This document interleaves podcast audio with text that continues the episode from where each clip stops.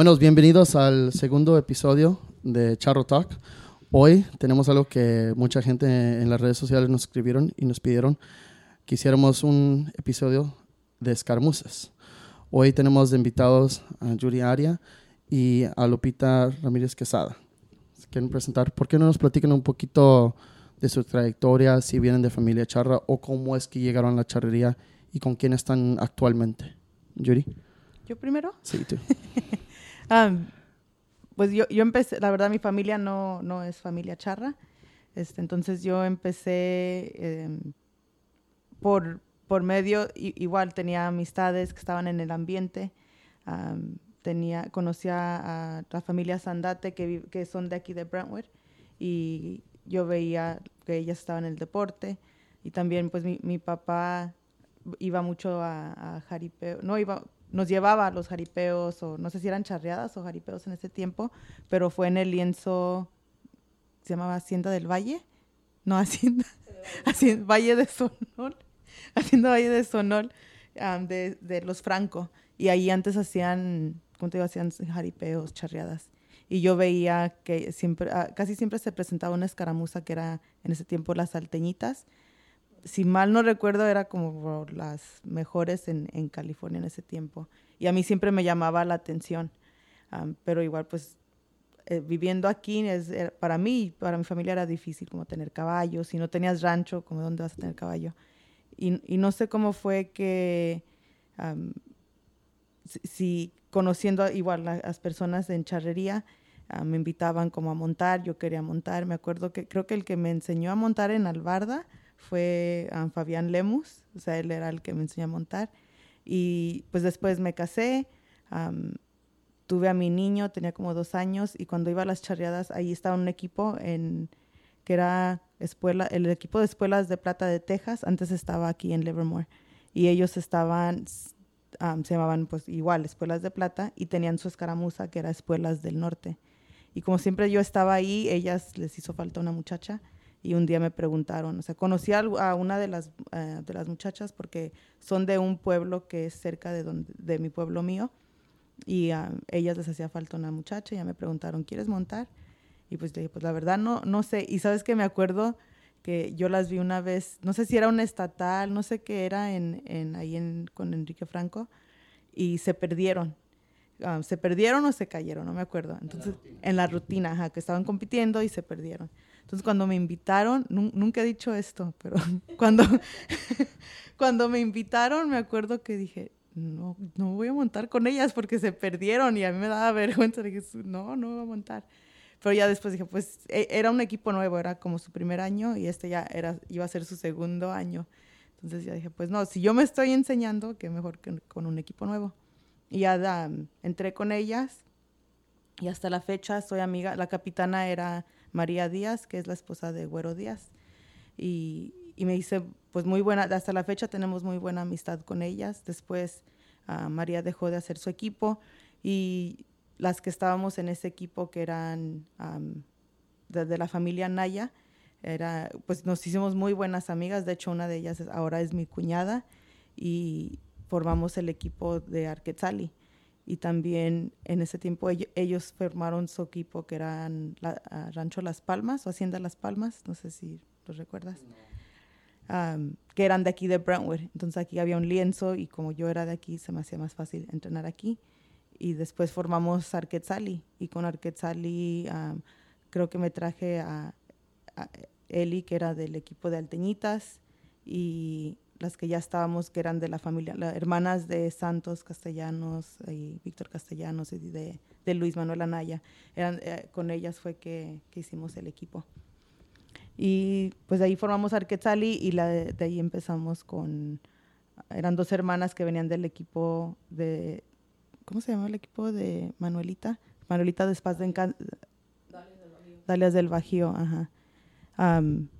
que eran las hermanas Solís y eran las más las mayores de la familia y de ahí empezamos con el equipo y ahorita pues sigo con Arquetzali y somos las mismas, o sea, Eli Quesada sigue conmigo, Después vienen sus primas, que es la familia Quesada, y de la Solís se salieron las más grandes y entraron las más chicas. Entonces todavía seguimos con el mismo equipo y ahora pues monta mi hija conmigo y de otros equipos de tenía ahora tengo un equipo de niñas y de ahí he sacado niñas para el equipo grande.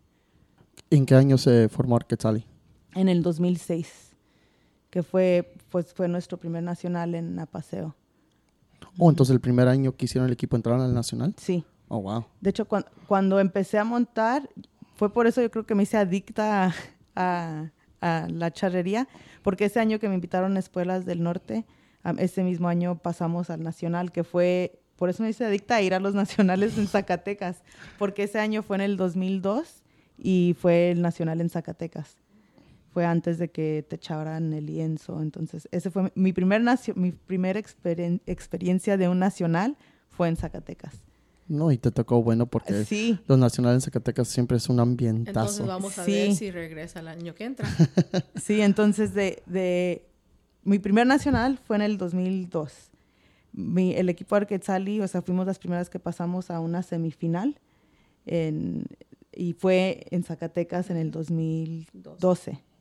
Entonces, todo, todas mis buenas experiencias han sido en, en Zacatecas. Entonces, sí le tengo mucho, amor a esos nacionales. Sí, yo recuerdo que ese fue el primer año que yo vi un, un equipo de escaramuza de Estados Unidos pasar a una semi.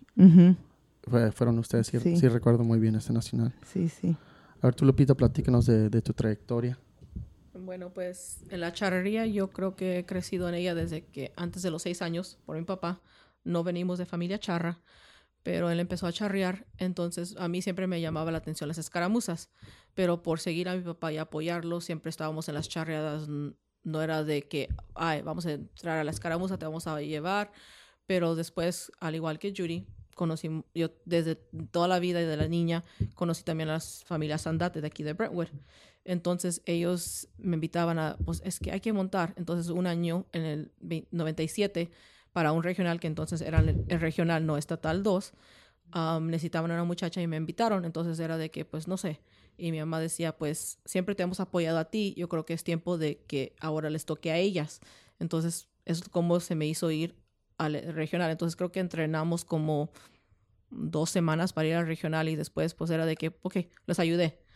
Siendo el año 98 me invitaron a montar otra vez con ellas y al igual que Judy, entras a un equipo y calificas al nacional. El 98 era en Guadalajara.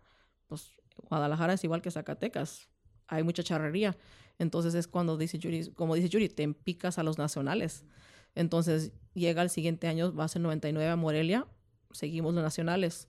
Entonces vas cada año o compites con los equipos y vas creciendo con ellos. Entonces yo pertenecí con las alteñitas de Sonol, al igual como dice Yuri, iba a los jaripeos.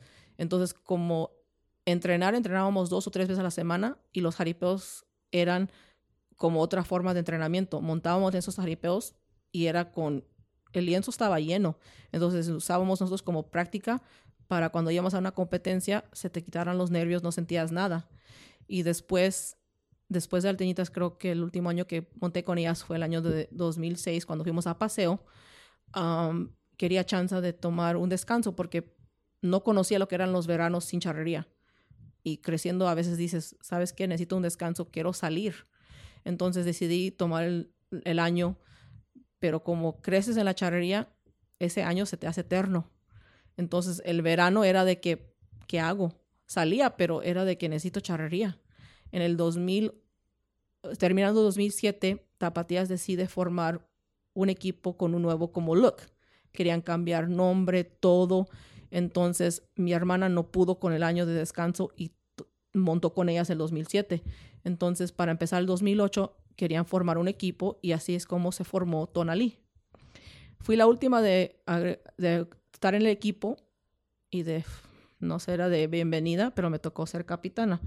Nunca en mi vida he sido capitana, yo nomás montaba, llegaba, tenía lo que hacer y me iba.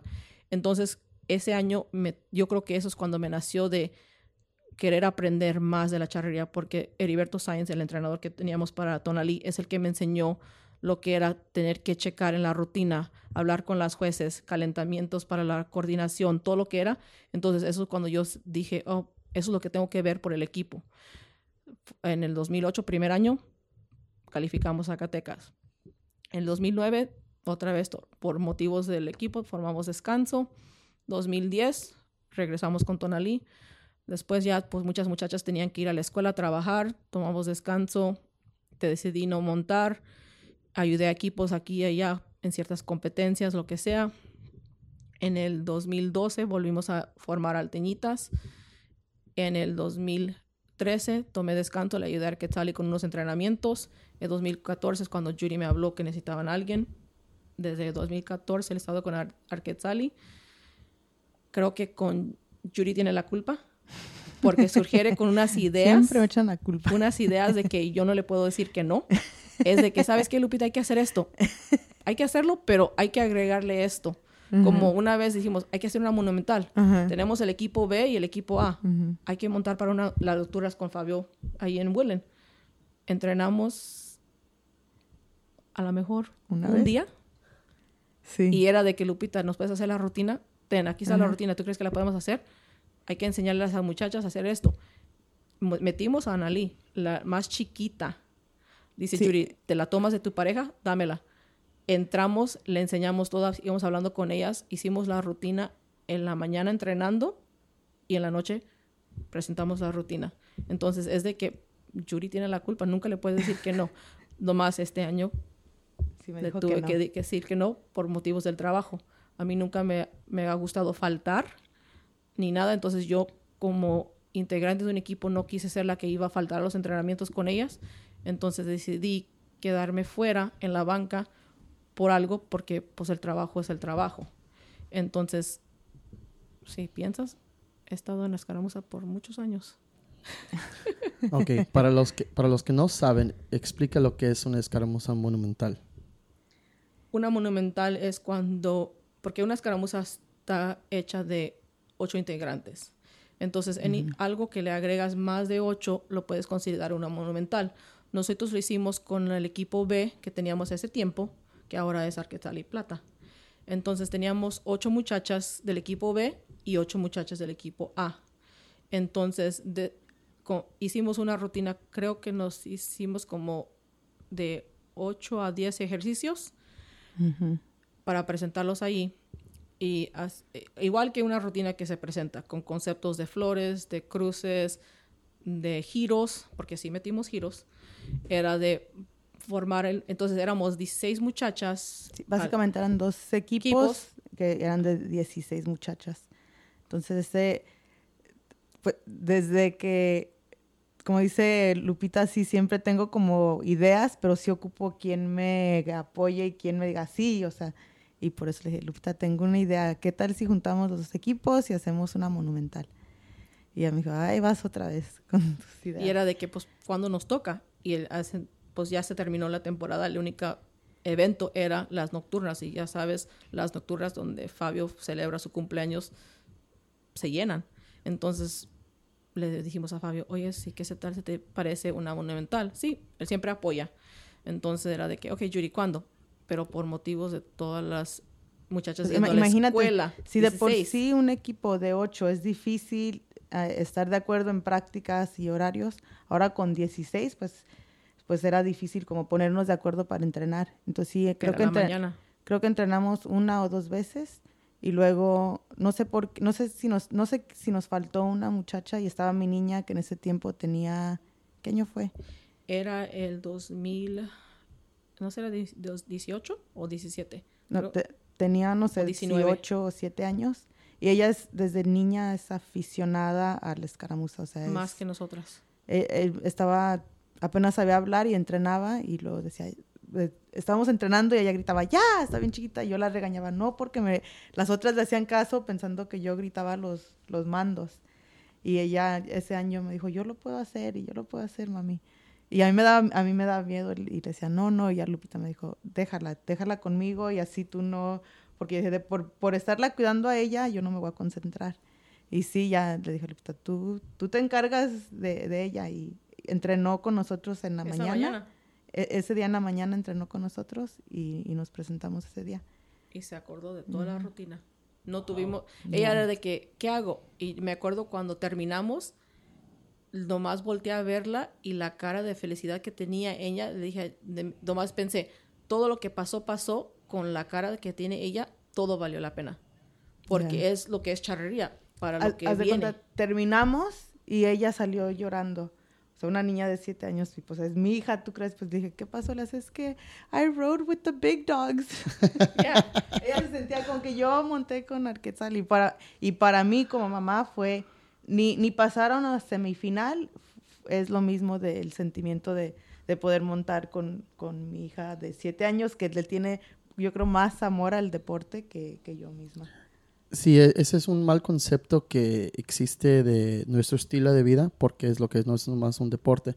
Pero desafortunadamente por la época del cine de oro mexicano, por ejemplo, artistas como Pedro Infante dominan a la gente de la charrería como si fuéramos borrachos, mujeriegos, etcétera, etcétera. Pero en realidad este deporte es, no es nomás un deporte, es un estilo de vida compuesto mucho de el ambiente familiar. Y ahora sí, pues hay gente como nosotros tres que no venimos de familia charra. Pero en el transcurso de estar este, en este deporte, tus amigos, tus compañeros o gente aficionada que ves constantemente se, se convierte como una familia, por decirlo de, de, esa manera.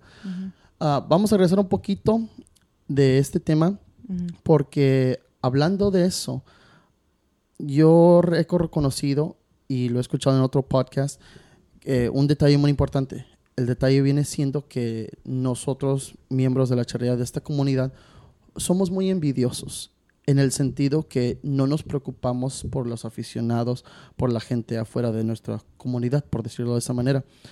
Y existe una cruel realidad, la cual es que aunque este deporte sea el deporte nacional de México, hay mucha gente de México que vive en México, que nunca ha escuchado lo que es la charrería, nunca han visto un charro o una escaramuza. Entonces, uh, algunas de ustedes nos pueden platicar exactamente lo que es una escaramuza para que la gente sepa. Te están apuntando a ti, Yuri. La verdad, no sé si yo sea la persona indicada porque, no, como te digo, no vengo de familia charra, pero, pero sé que pues, cuando entré al equipo hemos tenido diferentes entrenadores que tienen diferentes ideas de lo que es una escaramuza. Lo que a mí una entrenadora una vez me dijo es, porque yo le dije, ah, nos vamos a vestir de escaramuza. Y ahí me dijo, no, no te vas a vestir de escaramuza, te vas a vestir de charra, te vas a vestir de Adelita o te vas a vestir de China Poblana. La escaramuza es una suerte. Entonces, un charro no se viste de manganas, no se viste de el paso de la muerte. Un charro se viste de, charro. Y pues a, mí se me quedó eso a veces muy grabado. Y a veces se me olvida porque sí digo, es que mi vestido de escaramuza y en realidad no, no es vestido, es mi vestido de Adelita, porque hay diferentes vestidos. Pero mm. para mí una, una escaramuza es una charra o Adelita que, que practica un deporte ecuestre, que es una tradición de, de muchos años. A lo que recuerdo es algo que empezó como, creo que le llamaban un carrusel, algo así, y empezó con, eran hombres y mujeres, y, y la única manera que es eso, he leído, he escuchado, pero un trofeo que nos dieron tenía, er, era la foto de, de, ese carrusel original que empezó y, y estaban mujeres y, y, hombres. Y creo que por ahí fue que empezó eso de la escaramuza. Em, es como un, no es como un ballet folclórico, pero es, es, te tienes que vestir tradicional, tienen sus reglas tradicionales de cómo te tienes que vestir y, y es una rutina que tienes que hacer como el eh, natación sincronizada, ¿cómo se dice? Synchronized swimming. Synchronized swimming. entonces, e, eso es ser una escaramuza, eso es el deporte. Pero la verdad sí es representar lo que es México. No sé, yo creo que cada quien tiene su definición de lo que es una escaramuza, una delita, una, una charra. Sí, pero en el concepto básico lo que son ocho mujeres que montan a caballo. O sea, lo, que practicamos nosotros, el deporte que hacemos nosotros, sí es escaramuza. Y son ocho integrantes, o sea, son ocho integrantes que tenemos, tenemos que hacer 12 ejercicios, que son dos ejercicios sincronizados, que cada uno tiene su concepto y, y, cada concepto tiene su valor. Entonces hay una puntuación que, que tenemos y hay, hay una juez que califica lo que es cada concepto. O sea, eh, una, hay una o dos, o, un nacional son cinco, y tiene que calificar lo que tú haces en cada ejercicio. como igual las manganas. Hay Todo tiene una base más adicionales. ¿Cuál es la, la, base en una presentación, presentación de escaramuza? La base de la rutina es 304. Adicionales 42. Entonces, más las puntas. Entonces, cada, equipo puede escoger sus adicionales. Pueden ser, lo máximo es 42, pero pueden ser menos. Todo depende de lo que se basa en lo que es el reglamento. Puedes empezar con, si tienes un combinado, por decir, que es 28 y quieres tener de 20 o de 26, no es lo mismo que alguien que mete un combinado de 28 más 28. Entonces es igual como una mangana. Alguien tiene un floreo más simple que otro charro que tiene más. Entonces, eso es como te van a calificar. Y las puntas, pues son las adicionales que te dan. Entonces, son dos muchachas que hacen, que presentan la suerte de la punta para cada equipo. Y de ahí cada, eh, cada muchacha tiene lo que es poner en mano, línea recta, velocidad, adentro del rectángulo, saludar, jalar. Y entonces, todo eso te agrega a lo que es más de tus adicionales. Pero de base es 304 y los dos que 42 que puedes tener máximo de adicionales en la rutina.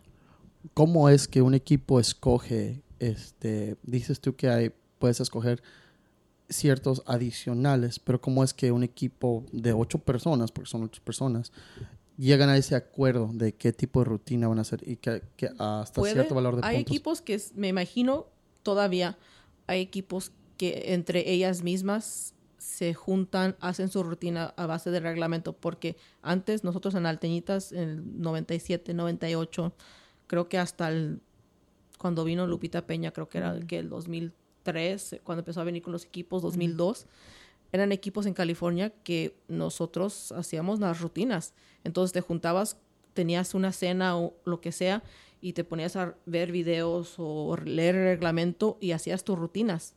Y ahora es diferente. Ahora muchos equipos, si no todos, tienen un entrenador que sigue el reglamento y es el que escoge la rutina. Entonces, tú llegas, tu entrenador te dice, ¿sabes qué? Vas en este lugar, tú vas, la vas a seguir, tú vas a llegar a este punto, vas a dar la vuelta y este es. Y luego a la capitana les entregan una hoja, o a lo mejor ni la hoja te la entregan, nomás te entregan las, los, los ejercicios en un papel y dicen, ese es tu, eso es, y tú preguntas, oye, ¿y de qué es este valor? O a veces haces tu tarea y tú pones los valores y los conceptos. Eso nos has tocado a todas. Es, es que, ah, en mi opinión, la, la, el deporte aquí en Estados Unidos ha evolucionado. O sea, obvio en México pues empezó, empezó primero y luego después aquí, como dice Lupita, antes los equipos ellas solas tenían que hacer su rutina o, ver cómo leer el reglamento y pues tratar de entender cómo era que tenían que hacer su rutina. Yo cuando yo empecé era ah, recuerdo que era creo que Lupita Peña era una entrenadora de México y si mal no recuerdo venía casi con todos los equipos de California. Era una semana completa y se compartía los días en cuál equipo enseñaba. No te miento. ¿Más una? Sí, una señora, era, se quedaba una semana y, por decir, ella montaba con espuelas, yo con arteñitas. Llegaba los primeros dos días con alteñitas y en la mañana alteñitas llevaba, me imagino que al Livermore, donde entrenaba ellas de Sonol, la dejábamos con ellas y entrenaba con ellas en la tarde el otro día y se iba con otro equipo de norte. Entonces ella era, porque era difícil encontrar entrenadores. Entonces, creo que hasta cuando ellas trajeron a Gretel y nosotros encontramos a José Eduardo Cermeño en el 2004, para traerlo con Alteñitas. Si no, yo me imagino que muchos equipos hubieran seguido con la misma. Eh, dicho, ¿sabes qué? Nos ponemos de acuerdo. Esta semana puede venir Lupita Peña. Esta semana todas hagan sus equipos que puedan tener disponibilidad para poder entrenar con ella. Y así lo hacíamos. Porque, como dice Yuri, antes entrenabas o hacías lo que podías porque querías practicar el deporte, al igual que todavía ahorita. Pero ahorita tienes entrenadores que te vienen a ayudar entonces, hemos cambiado mucho.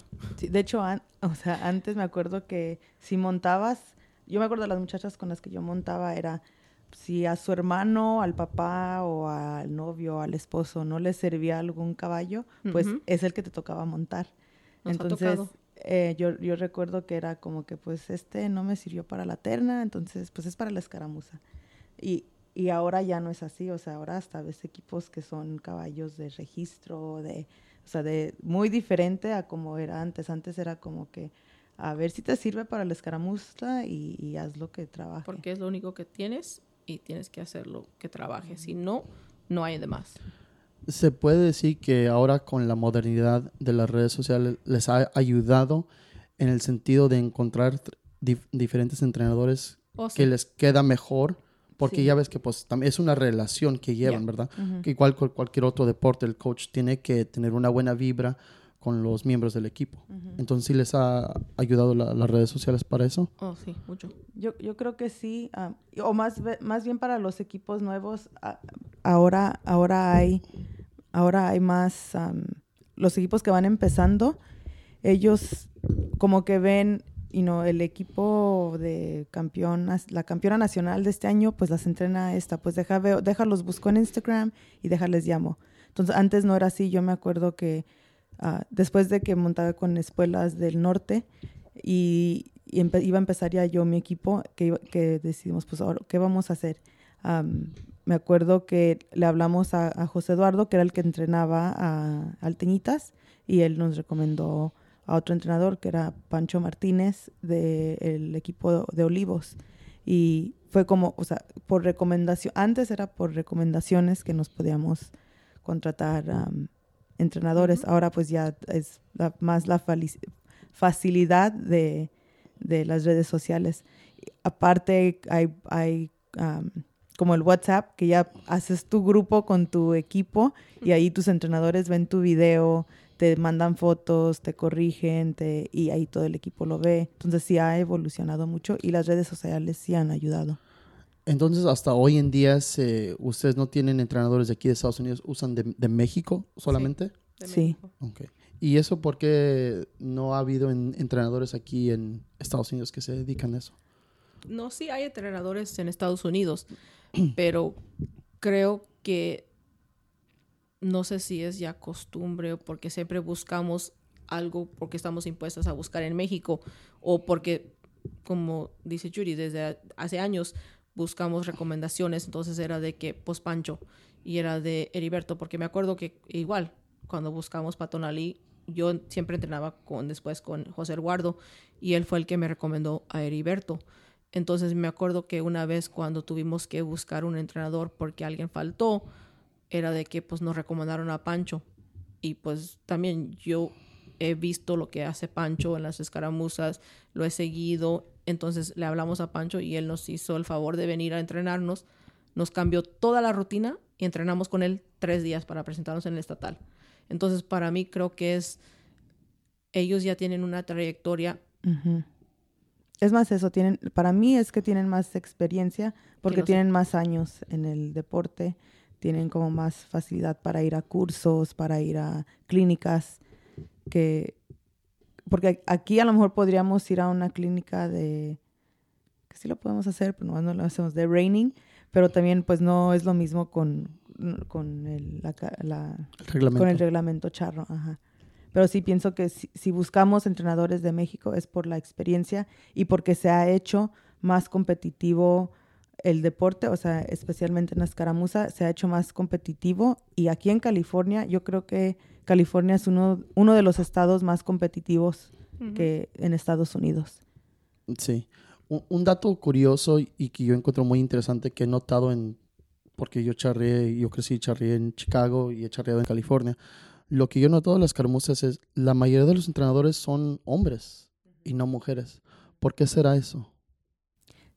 Creo que sí, hay- te digo, la- nuestra primera entrenadora fue Lupita Peña, que es mujer. Para mí fue como perfecto para enseñarte a montar, para mí fue perfecto.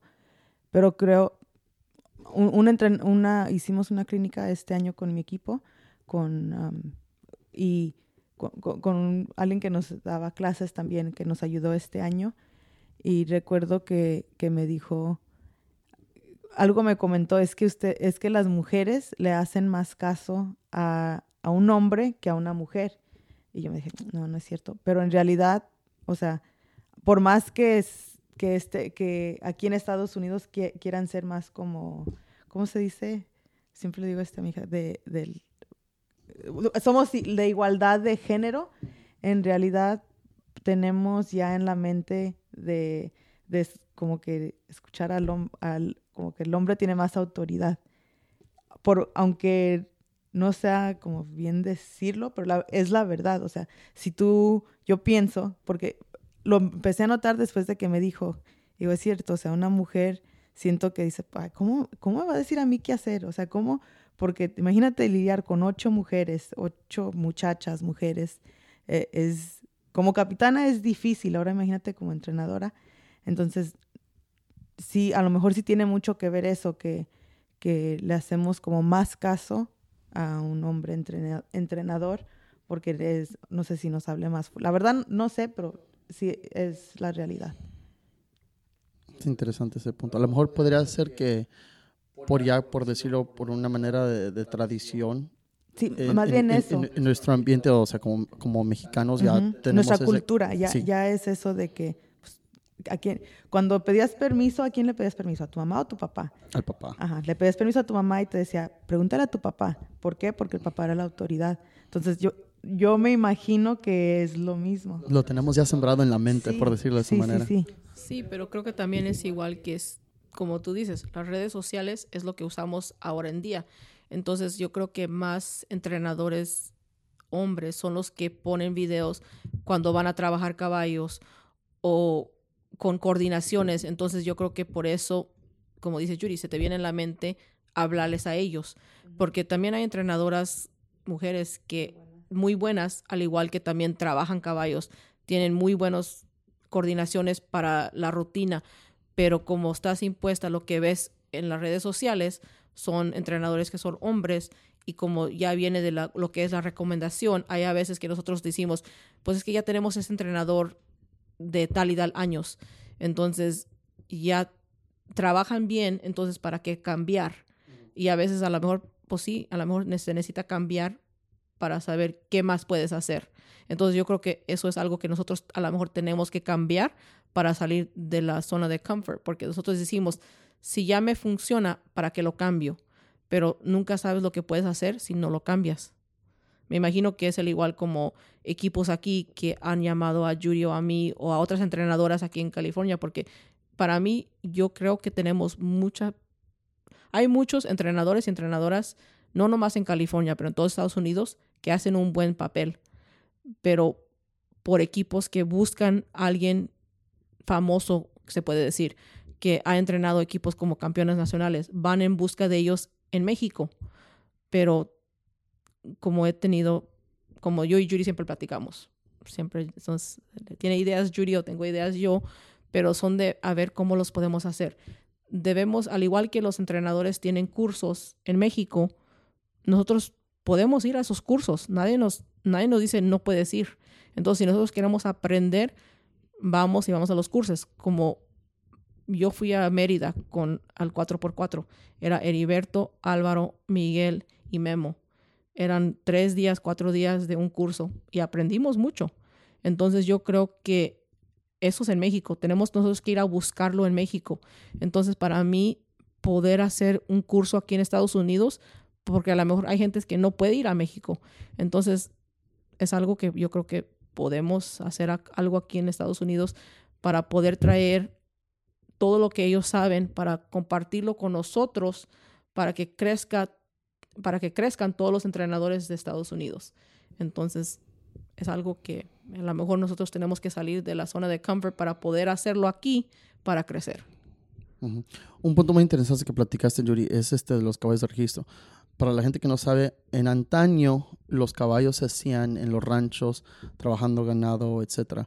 Hoy ya estamos en una modernidad donde hay caballos de registro eh, por decirlo de esta manera, en comparación a, los perros que tienen este, papeles que vienen de un registro, de tienen un tipo de sangre. Es lo mismo que ha pasado en la charrería con los caballos. Lo que yo te pregunto a ti, porque no lo sé, es, ¿un caballo de registro les ayuda mucho más que un caballo, por decirlo, criollo o corriente? ¿Les ayuda en las escaramuzas? Yo, nunca he montado un caballo de registro, entonces no te sabría decir. No, la verdad es, yo pienso que un caballo bien arrendado te va a funcionar bien. cuando así le ayudo a, equipos, siempre les digo, es que tienen que tener buen caballo, es que tienen que, es que la verdad es que el deporte, yo, solo, yo, pienso que nosotros solo podemos hablar del deporte aquí en Estados Unidos. Es muy diferente el deporte en México a comparación aquí en Estados Unidos. Entonces, para, para mí es muy importante, si quieres ser un equipo competitivo, es muy importante tener un caballo de buena rienda, ya sea si sea de registro o no, o sea, pues que tenga buena rienda, porque para que una muchacha o integrante se concentre o que su caballo tenga facilidad de hacer giros, cruce y no esté batallando con su caballo, entonces va a poder concentrarse más en una rutina con un caballo bien arrendado a comparación a uno de no. Entonces ya si eso sea un caballo de registro, que son los que tienen buena rienda, pues obvio pues va a ser mejor un caballo así. Pero al igual también, como dice Yuri, necesitas un caballo que sea de buena rienda, pero al igual no nomás puedes decir, ah, pues me lo trabaja mi papá o es buena de rienda. Tú también tienes que montarlo para que te puedas puedas conocer el caballo y tú puedas hacer, decir, sabes que yo voy a entrar en el entrenamiento o en la rutina y puedo hacer el papel porque yo conozco mi caballo. Entonces, para mí, no sé si es muy importante tener un caballo de registro o no, porque pues al igual que Yuri no me ha tocado. A veces creciendo, como dice Yuri, es el caballo que hay y es el que tienes que usar. Entonces, tomas todos tus días en trabajando el caballo y hasta que tú te sientas satisfecha que te sirvió para lo que lo necesitas. Entonces, lo que yo pienso es que tienes el caballo y el, jinete tiene que trabajar con, como uno. Entonces, mm, sí, yo creo que como en México, a lo mejor el registro sí es importante, pero aquí en Estados Unidos no creo porque mucha gente no tiene esa, ese lujo de tener alguien, un caballo con registro a veces las muchachas practican el deporte porque lo aman y, como dice Yuri, agarras un caballo que te sirva y pones todo el empeño en hacer tu trabajo porque lo quieres hacer. Y, sabes que se, oye mal decir, pero la verdad es esta vez que, que eh, fuimos al Nacional, fuimos a practicar antes en unos caballos y caballos muy buenos en México, o sea, se, se nota en la calidad de equipos que hay en, en México y todas ellas tienen muy buenos caballos. Entonces, para mí, este, nos fue mejor en entrenamientos en México con los caballos que nos prestaron este año a los aquí con nuestros mismos caballos. Y era, y era por el tipo de, caballo, por la calidad del caballo. ¿Te acuerdas cuando fuimos al Millonario con los caballos de Omar? Regresamos y nos presentamos en un... Era una, un show de charreada, un jaripeo. Y llegamos del millonario y era de, tenemos que entrar, ok, entramos, salimos todas de que, pues, ¿qué pasó? Y me acuerdo que Sixo nos dijo, es que ustedes no tienen los caballos que tenían en México, ustedes tienen sus caballos, entonces ustedes tienen que trabajar sus caballos para que hagan esos giros que ustedes hicieron en México. Y pues no te pones a pensar, porque si llegas a México y entrenas tres días, dos días, pero ya son caballos que han estado trabajados o están de buena rienda comparado que hay veces que nosotros batallamos con caballos. Porque Yuri, te puede decir, hay veces que estás buscando un caballo la temporada porque se te lastimó. Entonces, desde que, pues, okay, ¿quién más tiene un caballo que nos puede prestar? Porque me imagino, me acuerdo que, no me acuerdo si era el 2018, batallamos antes de la estatal, se nos lastimaba un caballo cada entrenamiento no sabíamos qué hacer. Teníamos que cambiar de caballos. Pagamos entre todas llevarnos un caballo extra a estatal por si alguien se un caballo se lastimaba. Era de que un entrenamiento, cada entrenamiento antes del estatal, medio entrenamiento lo montaba yo en la rutina o se cambiaba Yuri, porque no sabíamos si íbamos a entrar, porque nos tocó en 2014. Llegamos, un caballo se nos, se nos enfermó con cólico no podíamos entrar con un caballo. Estábamos buscando, me acuerdo que estábamos cambiando, ensillamos un caballo, nos tocó desfile. Cambiamos caballo en cinco minutos. Entonces entramos, gracias a Dios nos ganamos campeones estatales. para ese creo que ese estatal era de que ya no, no importa qué pasa, ganamos porque era cada obstáculo que se nos presentaba, pasó, al igual que el 2018. Entonces es de cuando tú piensas, ¿qué voy a hacer? Entonces, cada caballo se lastima, entras, entonces es de que tienes que entrar con lo que se presenta. Sí, eso es algo muy particular de este deporte que es muy difícil, que a lo mejor mucha gente no entiende que tienes que lidiar con animales y pues son igual con las personas. Un animal puede tener un mal día o los accidentes pueden pasar y pues ¿cómo le haces? Ahí, ahí es donde sí se, se compara una persona que sabe de caballos en comparación a una persona que más se toma una foto para las redes sociales. Es muchísima la diferencia. Y, perdón.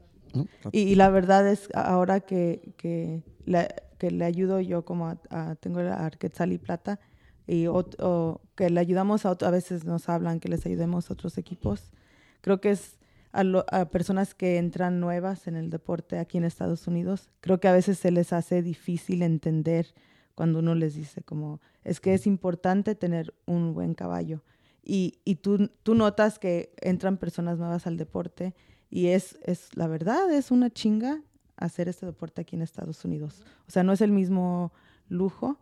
E, este deporte, para mí, este deporte en México es para personas que, dueños de equipo así en México. O sea, son dueños de equipo, personas de dinero. Y aquí sí es difícil en la escaramuza, a lo que mi entrenador me, ha dicho, en México él llega y, todos los equipos tienen, la mayoría de los equipos tienen su, todos sus, caballos en el, en el, mismo lienzo. Entonces ellas llegan al lienzo, tienen su caballerango, tienen quien les ensille, tienen, ellas nomás llegan, se suben, se bajan. me, me, imagino, porque no compito allá, no monto allá, pero lo que he visto es todos los caballos en un lienzo, entran en un lienzo, tienen su horario para el lienzo y todo igual. Aquí no, aquí... Uh, y, y, no es la experiencia, yo creo, de todos los equipos. Cada equipo es diferente. Yo hablo solo por mi experiencia. Aquí, este, cada muchacha son muy independientes. Todas tienen que manejar su remolque. Unas trabajan, se vienen del trabajo, unas van a la escuela. Es que este día no puedo porque tengo clases. Es que este día unas son mamás, entonces, sí es difícil como es, poder encontrar el tiempo para entrenar, encontrar el tiempo para practicar este deporte. Sí, sí es difícil aquí, pienso yo, no sé. Sí, tocas un tema muy importante que pues acá en Estados Unidos no, este deporte en realidad, en lo que es la historia del deporte, viene de un hacendado contra un, otro hacendado, o sea, gente de dinero, que pues lo hacían como estilo fiesta y a poquito a poco se fue haciendo un deporte. Pero en México sigue siendo un deporte de, gente afluente. Aquí, pues, como dices tú, todos tenemos que trabajar y poner nuestro propio, propio granito de arena para poder participar en el deporte. Sí, y, e, es muy difícil este estilo de vida. y hablando de ese tema, ¿cómo les ha afectado socialmente este deporte? mi familia ya no me invita a fiestas, no te creas.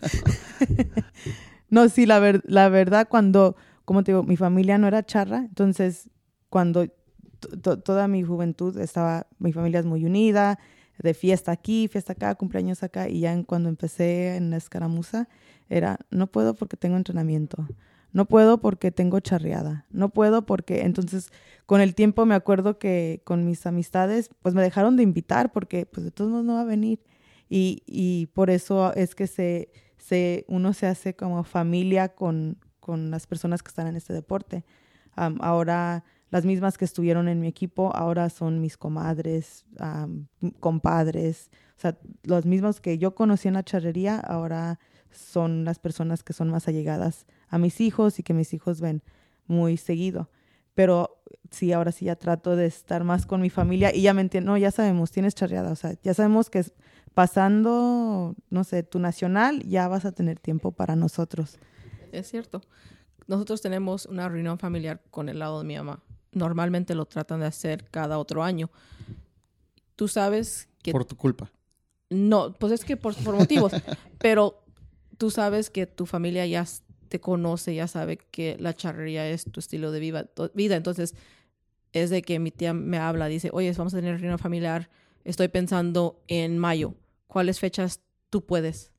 Entonces te pones a pensar, chin, mi familia depende de mi horario y mis días de que cuando yo tenga una competencia. Si no puedo ir, entonces dicen, ok, entonces le digo, pues tal y tal fecha se le presta tal. Ah, ok, entonces lo voy a hacer esta fecha. O cuando he faltado, como dice Yuri, faltas, bodas, quinceañeras, reuniones familiares por la escaramuza, por la charrería.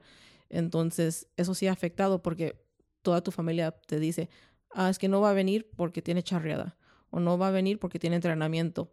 Entonces, poco a poco yo creo que he tratado de cambiar eso porque pues no se hace justo que tú pierdas de tu familia para la charrería. Entonces, porque siempre va a haber entrenamientos, siempre va a haber charreadas, pero no siempre va a haber tiempo con tu familia.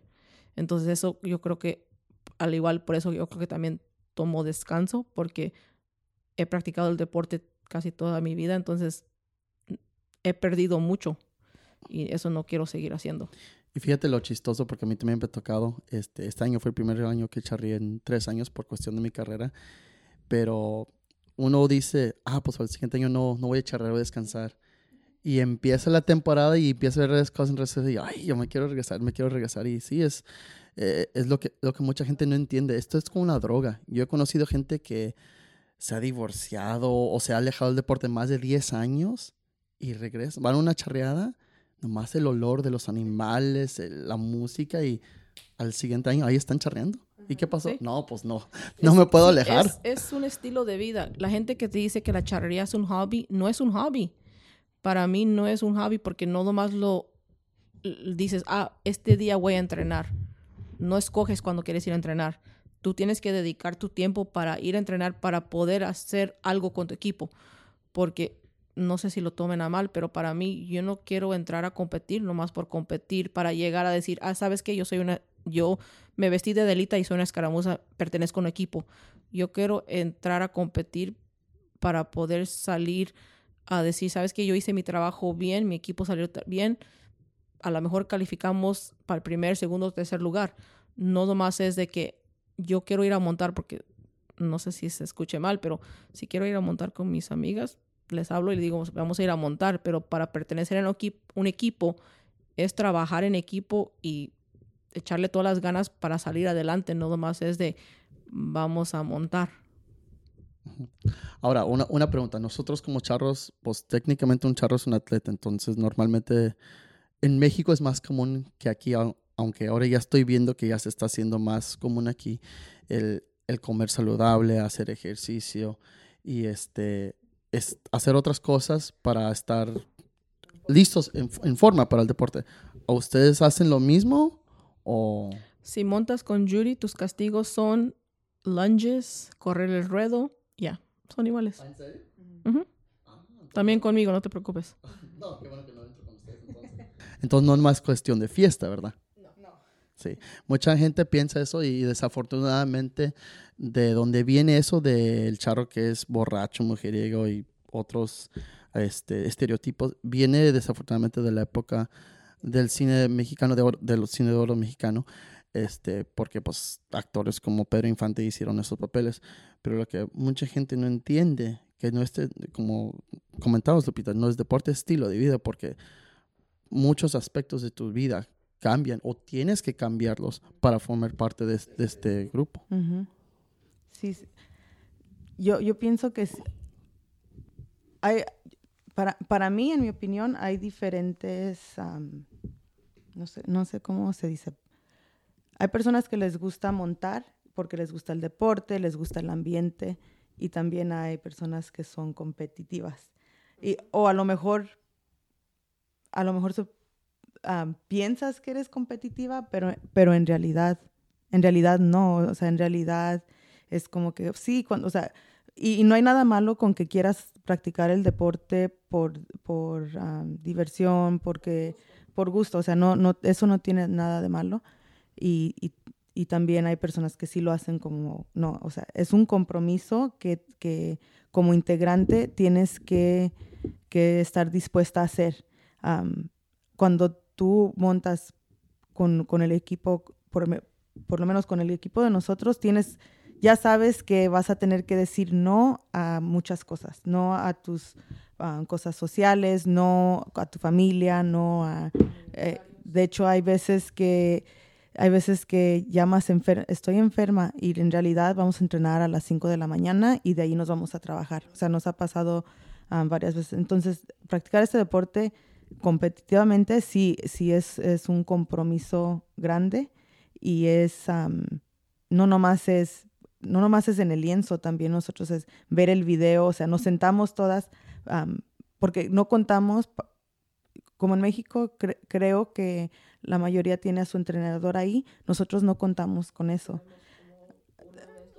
O sea, un, entrenador aquí, sí, un, y, ahora con el COVID es, fue más difícil traer a un entrenador por lo mismo de que los cuestionan a la hora de pasar por inmigración, si vienen a trabajar, si vienen, entonces fue más difícil este año y nosotras mismas nos tenemos que corregir, tenemos que ver videos, tenemos que, que nosotras mismas ser nuestras, nuestras entrenadores y estar viendo.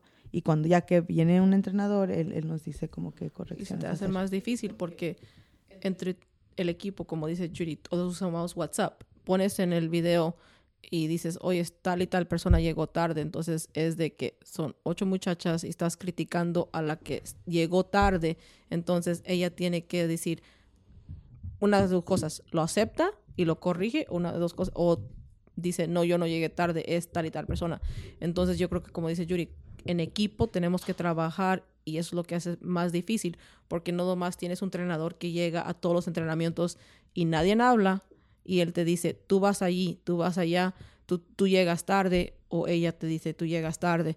Es de entre todos el equipo tenemos que ver el video, usar lo que nosotros vemos para corregirlo. Entonces no es de que alguien te está diciendo todo el tiempo que hiciste mal. Una de las cosas que yo no entiendo, y ojalá me puedas explicar, porque sí lo, lo tocamos brevemente con, con Anthony y con Luis en el episodio pasado, fue que para ustedes son más estrictas lo que es este el reglamento, las jueces. Y una de las cosas que no entiendo, y ojalá nos puedas explicar, porque es que a ustedes las forzan para los estatales, o sea, ya lo que es el campeonato del estado, por decirlo, para poder calificar al nacional, que es el campeonato nacional de México, eh, ustedes tienen que hacer lo que es reconocer el lienzo, a lo cual quiere decir que llevan sus caballos, hacen su rutina en el lienzo donde se va a hacer el estatal. ¿Por qué es que a ustedes las hacen que practiquen a las 2, 3 de la mañana? Cuando hay probablemente, bueno, el estatal siempre se sabe meses antes, ¿verdad? ¿Por qué no existe para ustedes, o no sé si lo han platicado ustedes en junta, que les den un calendario donde ustedes pueden escoger fechas una semana, dos semanas, tres semanas, cuatro semanas, lo que sea, antes para poder hacer esos tipos de ejercicios y conocer el lienzo? Pues es que nosotros también entramos en el estatal, por decir, con los charros ahora. Estamos divididos por zona. Entonces realmente nosotros es de que te dan una convocatoria y ahí te, te dan las, los horarios asignados cuando no sé si es la sede que asigna los entrenamientos o si, porque de que yo sepa, lo que te convocan son tus horarios de, de entrenamiento para reconocer el terreno. Entonces, no sé si es algo que podamos cambiar en el futuro, de hablar con las sedes o con el PUA o con Federación, de decir, oye, ¿sabes que Nosotros entramos en charreadas entonces, o en ferias, lo que sea, pero entramos en nuestra zona. Entonces, no es de que el lienzo está a la vuelta de la esquina. A veces tenemos que manejar dos horas, tres horas en la misma zona para ir a entrenar. Entonces, tú dices como, sabes de tres meses antes. Para nosotros como ir con casillas era casi dos horas. Entonces, si nomás dejas decir, te dan media hora, ¿tú vas a manejar dos horas para entrenar media hora y regresarte dos horas? No. Entonces vas a llegar los días, el horario en la mañana cuando te dan, hay veces que sí te toca en la noche.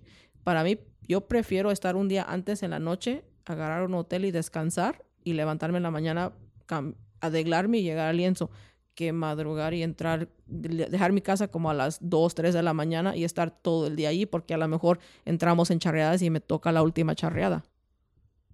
Entonces, yo creo que, no sé, Yuri, si tú piensas que los horarios de entrenamiento no decidimos nosotros, a veces son las sedes o es lo que nomás no sé quién convoca las convocatorias. Sí, o sea, obvio las, las, los horarios nosotros no tenemos como opción en, en escoger, pero sí sería buena idea que, sí sería buena idea que, como dices tú, que pues se pudiera entrenar unos días antes en el lienzo.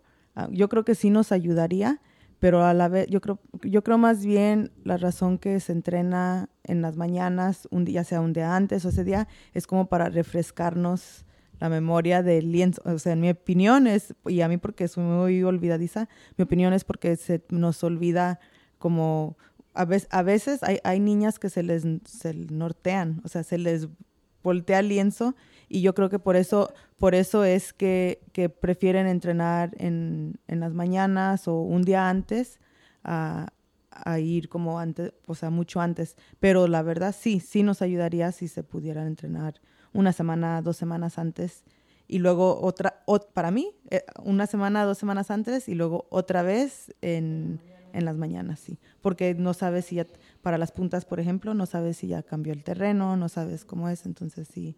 Sí, y eso es lo que... Sí, normalmente casi es lo mismo, siempre se arreglan el, el cuadro una semana, dos semanas antes. También nos afecta en la rutina. Sí, claro, porque es parte de la puntuación de ustedes, la punta. No, no más la puntuación, pero a veces el cuadro está resbaloso, entonces cuando entras para hacer una, un cruce, unos giros, está muy resbaloso. Nos ha tocado que vamos a un lienzo y el cuadro está muy resbaloso, que se nos han resbalado muchachas entrenamientos en la mañana y se caen, porque está muy resbaloso. Entonces, bueno, ya que hablas de este tema, ese es un tema muy interesante. ¿Qué opinan ustedes de los cuadros resbalosos? Porque obviamente sí les ayuda por el lado de la punta, al igual que los charros, pero en la rutina les causa problemas, ¿verdad? Entonces, ¿cómo, ¿qué piensan ustedes como personas que estén activas compitiendo que se podría mejorar ese aspecto? La verdad sí. Hoy en día yo veo que, que ahora cuidan más el cuadro por las calas que, que, por, que por las otras suertes. Porque no nomás en, en la escaramuza, yo he visto arreadores que se caen arreando en medio del cuadro. Ajá. Entonces, pues sí, obvio, sí nos ayuda, pero pues sí deberían ser como, no sé, a mí me gustaba como era antes, que así un, un, buen cuadro, pero no tan, tan, tan así Porque un caballo va a dar punta en un cuadro, no lo tienes que arreglar. Entonces, para mí, no sé, porque de que yo he visto, porque mucha gente pone en redes sociales que van adeglando el cuadro ciertos días antes de la competencia, ya no lo tienen adeglado, entonces no, no sé si lo van preparando todo el año o nomás lo cambian antes. Entonces, para mí, como dice Yuri, creo que sería buena idea que te dejen entrenar una semana, dos semanas antes y un reconocimiento en la mañana. Sí, para refrescar, porque normalmente los cuadros, de lo que yo reconozco, se acomodan una semana, dos semanas máximas antes del estatal. Y ya ves que normalmente hay mucha gente de los charros que hacen cala, pues que van y llevan sus caballos a puntear días antes, y lo cual a mí no se me hace justo por lado de ustedes, porque pues a ustedes también les, les afecta extremadamente eso. Ah, pero pues es un tema, como dicen, que a lo mejor no, no se ha tocado todavía. Y eso es parte de este porque es de platicar de temas que no, a lo mejor pensamos, pero no, no hablamos abiertamente. Y, y a lo mejor yo pienso que como que ya están empezando a hablar de eso, porque a lo que noté este año, por ejemplo, en el millonario, a, todas las a nosotros nos tocó montar un millonario y, y nos tocó ver equipos que se equipos de escaramuza que se cayeron haciendo sus giros en el cuadro y a lo que vi este año, a todos los equipos de escaramuza montaron antes y luego ya después fueron los caladeros, fueron las charreadas. Me imagino que por el tema del cuadro, por lo mismo de, que se resbalaban, que eso. Pero, o sea, creo que muchos equipos no quisieron ir porque, obvio, las escaramuzas fueron primero y ya después ah, las charreadas. Pero sí creo que fue por eso del tema del cuadro. Una, una, pregunta que a mí siempre he querido preguntar y no sé por qué no lo he hecho es, ¿por qué es que ustedes les ponen nombre en su rutina? Ya que cada movimiento tiene un nombre. ¿Por qué hacen eso? La verdad no, porque nos los pide el reglamento, la verdad. O sea, para mí el, el reglamento de la escaramuza es tan estricto que así debería de ser el de los charros, porque si te das cuenta, o sea, no por tirarle a los charros, pero las escaramuzas siempre están puntuales, porque a nosotros nos quitan nos quitan puntos si no estamos ahí a la hora que debe de ser. Entonces, igual con las rutinas, si tú no escribes un, un, nombre para, eh, no sé, tu, tu combinado, tu giro, es como que ponle o te vamos a quitar puntos. Y, y así es con, con, absolutamente todo lo que tenga que ver con escaramuza, así es el reglamento. Es muy, muy, es muy estricto. desde arriba, desde el sombrero que te pones hasta las espuelas, es todo, todo te están calificando. Del color, tus, absolutamente, tu calzonera, o sea, absolutamente todo te están calificando. Y yo no veo que a, los charros, este, si llegan tarde, no, te, no les quitan puntos. O sea, si se quitan el sombrero y se ponen una cachucha, o sea, obviamente para competir no, pero no, si tú tienes un color de un cierto, no sé, que no es, a ustedes no les dicen, oye, ¿sabes qué? Quítate esa camisola porque está muy fuerte y no es creo que sí es como un limón verde fuertecida, pero no, no es tan estricto el reglamento con los charros a como es con las escaramuzas. Sí, luego acá en Estados Unidos ya conocemos todo lo que es charro time, que te dicen que una charrera va a empezar a las 10. Ah, no va a empezar como hasta las 11 a las 12. Exactamente. Y sí, yo no estoy de acuerdo en eso en absoluto porque para que este deporte crezca y se haga, por decirlo de una manera semi-profesional o profesional, y atraer patrocinadores que todos quieren, pues nosotros tenemos que poner nuestra parte. Y los charros, yo sí estoy completamente de acuerdo que quedamos muy, muy mal en eso. No hay todos, no todos. Bueno, no todos, pero la mayoría. La mayoría sí. Como el 90%, ¿no te crees? Porque también, al igual que las escaramuzas son puntuales, hay unas que sí llegan tarde. ¿Oh, entonces, sí? Sí, llegamos tarde. A mí, no me tocaba ver. sí llegamos tarde. Pero digo, del reglamento es de que, como dice Yuri, desde el sombrero hasta las espuelas, las botas y es de que tiene que ser, pues sí, ahora te dan el mismo concepto y todo eso, pero el criterio de las jueces. Una juez puede decir, ¿sabes qué? Tu sombrero en el tono varía mucho para mí. Y vas al siguiente estatal y esa, esa juez te dice, ¿sabes qué? Son iguales. Entonces tú te pones a pensar, pues, ¿tengo que comprar un sombrero nuevo o lo dejo? Entonces tomas las, el riesgo de que vas al nacional y no sabes qué te van a decir. Platicando de ese tema, este, para las escaramuzas, yo había escuchado que en antaño no había un criterio ah, como hay para los jueces charros que necesitan tomar exámenes y tener cierto criterio de experiencia para poder calificar. ¿Eso existe con las juezas de escaramuzas también? creo que ahora sí les dan como, no sé si, si son clases, pero sí tienen que pasar, creo que un examen. Lo que así, lo que a mí no se me hace, no sé, soy muy uh, opinionated. Este, con las jueces no hay quien critique su trabajo de ellas. O sea, hay quien critique nuestro trabajo como capitana, pero como las hojas. Si una hoja, este, la verdad para mí hasta te califican en tus hojas. Si no se ven muy profesionales, si tú las tienes white out, si tú escribiste, o sea, no, pues este equipo como que... Ajá, o sea, hay, haz de cuenta, nosotros tenemos con flechas, tenemos que dibujar el ejercicio que vamos a hacer. Y si a ella dice, no, es que tu flecha está muy abajo, hazla más arriba. Es, o sea, ¿cómo saber nosotros exactamente lo que esa juez, en, lo que es su opinión, esa flecha está muy abajo o muy arriba, o lo que en su opinión ese ejercicio no está bien cuajado, no está bien ejecutado. Es, es difícil y nosotros tenemos como capitanas, tenemos quien critique al equipo, que es la juez, pero quién critica, o sea, quién puede confirmar que el trabajo de esa juez es el correcto. Sí, entonces puede decir que no hay alguien arriba de ella en cuestión que puede avalar su trabajo que está haciendo un empeño bien, ¿verdad? La verdad, yo no sé, o sea, no estoy muy tan metida en, en, en, eso, pero no, no creo, o sea, no creo. Ah, mi experiencia este año en el Nacional eh, tenía un ejercicio que, que me querían descalificar y que en mi opinión, o sea, es, es que es difícil, haz de cuenta. También es difícil ser juez, porque imagínate, ellas también tienen que calificar una rutina de cuatro o cinco minutos y pues también ellas no son, no, no son computadoras, o sea, no se pueden memorizar una rutina. Ah, ellas cuando califican una rutina lo ven corrido, ¿no? Lo ven, una rutina dura como cuatro minutos, ellas califican una rutina así, corrida. Ellas, y ahí tienen que apuntar todo lo que ven.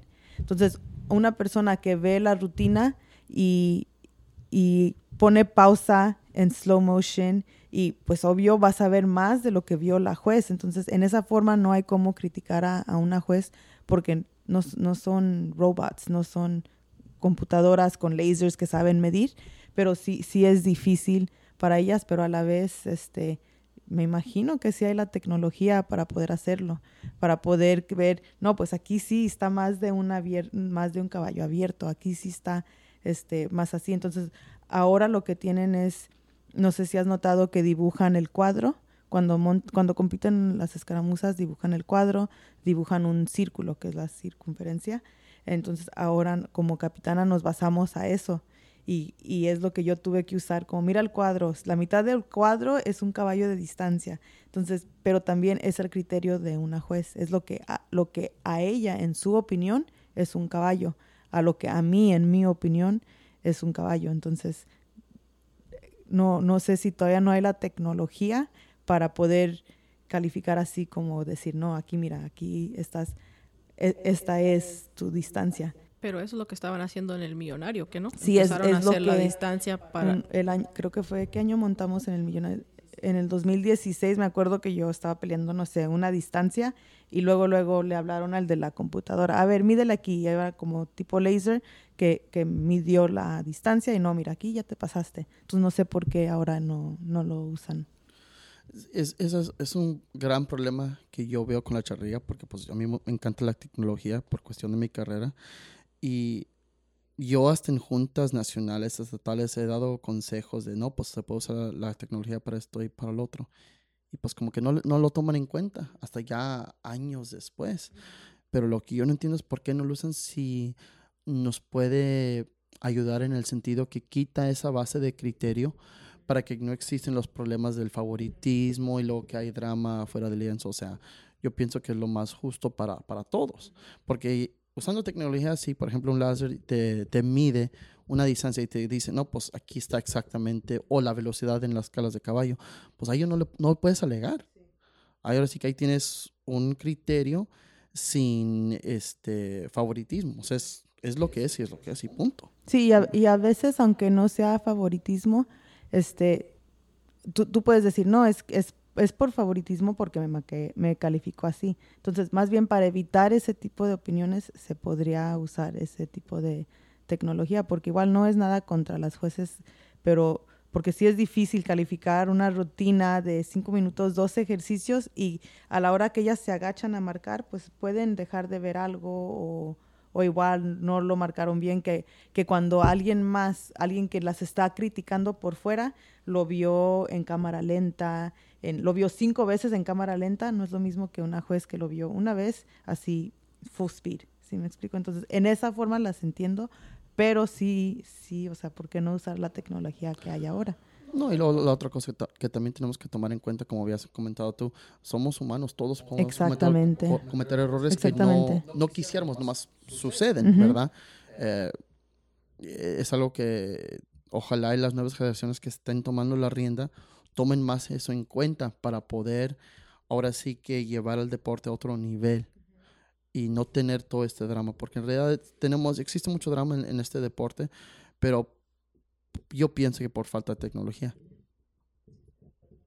Es not even la tecnología de las jueces, creo que la tecnología del, en el deporte es que necesitas un equipo que está dispuesto a trabajar para poder avanzar en lo que es el deporte, pero también se necesita el tiempo y el dinero. Entonces, si no hay, si no hay alguien que quiera dar su tiempo, porque a lo mejor no va a recibir el dinero y tiene que hacerlo de su propia cuenta, no lo quiere hacer. Entonces, yo creo que por eso a lo mejor no hemos avanzado mucho. Entonces, creo que sí vamos a llegar ahí, pero nos va a tomar más tiempo. Sí, yo en, la, mi punto de opinión personal estoy, yo sé que es un punto medio difícil de expresar, pero ya tengo muchos años pensándolo que ya cuando la juventud tome las riendas de lo que viene siendo este, en temas de organización, por medio de estas pláticas, pienso que las cosas van a cambiar, pero una de las cosas que, como dices tú, nadie en este mundo hace las cosas gratis. Y, no es justo, ¿verdad? Uh, muchos deportes tienen patrocinadores, pero lo que pasa con esos deportes es que están muy organizados. Este, yo todas las veces que he trabajado con empresas grandes de patrocinadores por cuestión de mi carrera, te exigen detallitos que te imaginas y ellos quieren saber cosas seis meses, un año antes. Y pero como ya hemos comentado, cuando se va a hacer eso en la charrería es, extremadamente difícil. Comentabas tú hace ratito de los vestidos, que hay este, no necesariamente favoritismo, pero que hay, hay una dificultad en que todas estén, eh, tengan los mismos arreos. Platícanos un poquito más de eso, Lupita. Es que el reglamento que los arreos, al igual que el vestuario, tiene que ser igual o el mismo concepto. Entonces, nos basamos a lo que cada administración pone en el reglamento. Entonces, hay unos que te ponen, o no puedes tener olanes arriba de la rodilla, o no puedes tener ciertos colores. Entonces, cada, me imagino que cada administración, ellos definen lo que ellos piensan es tradicional. Entonces, para los charros, pues, ellos al igual, no pueden ir a charrear con una camisa neón y no neón.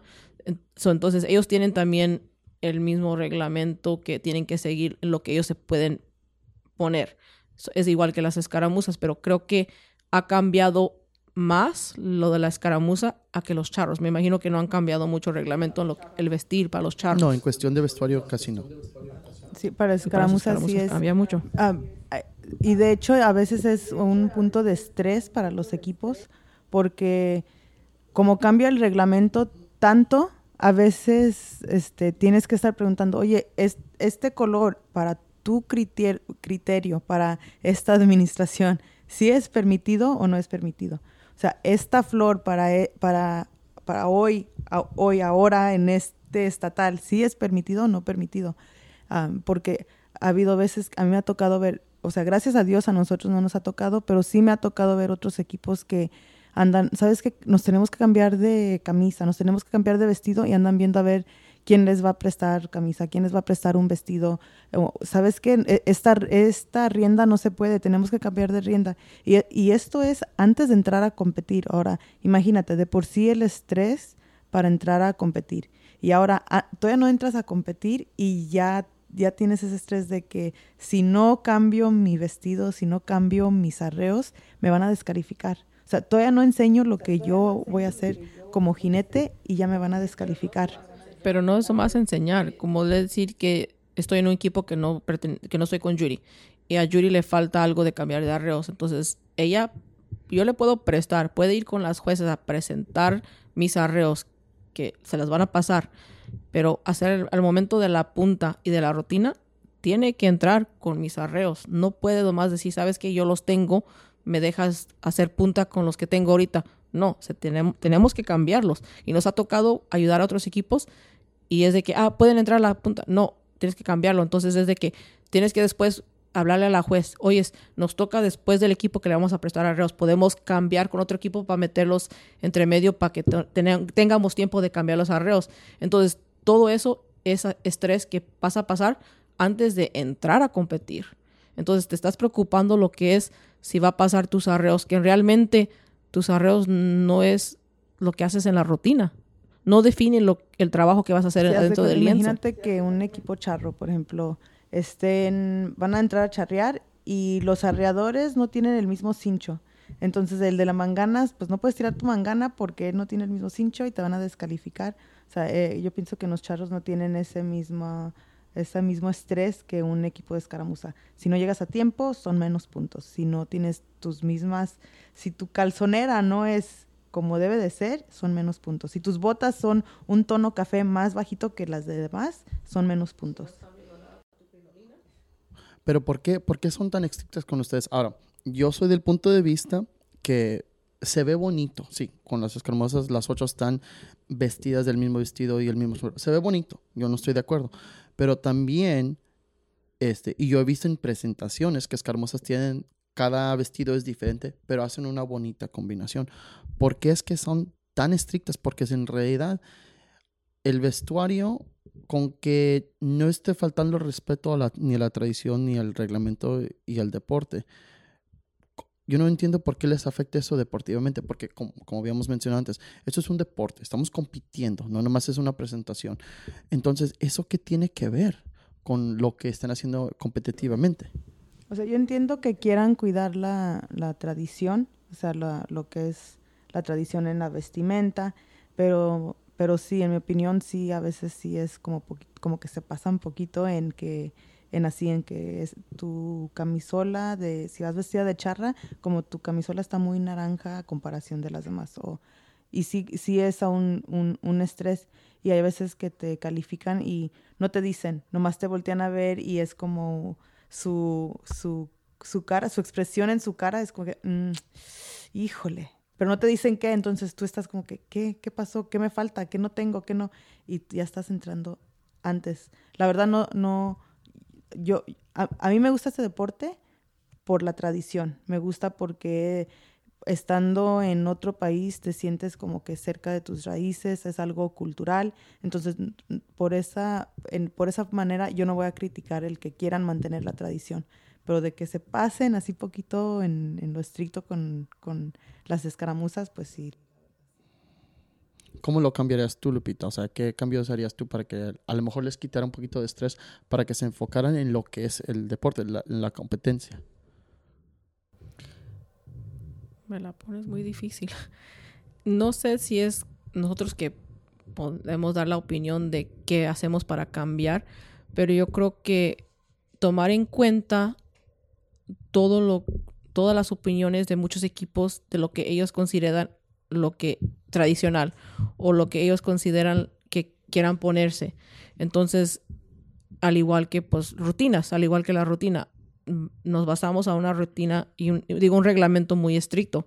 Entonces, no te deja chance de poner creatividad. creatividad. Entonces, como platicábamos antes, casi todas las escaramuzas a veces se te hacen lo mismo. Entonces, es de, pues, a ver quién hace lo mismo mejor.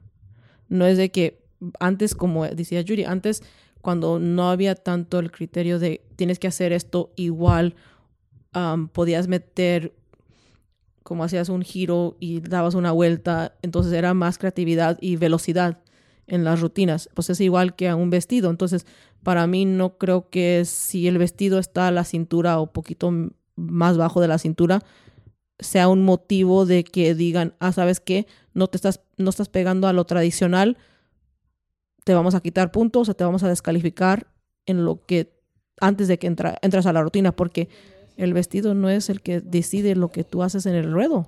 Sí, y lo, lo interesante de eso que la historia, a como yo la conozco, de lo que yo he leído y he escuchado, que originalmente la escaramuza original era de una combinación de varones y mujeres.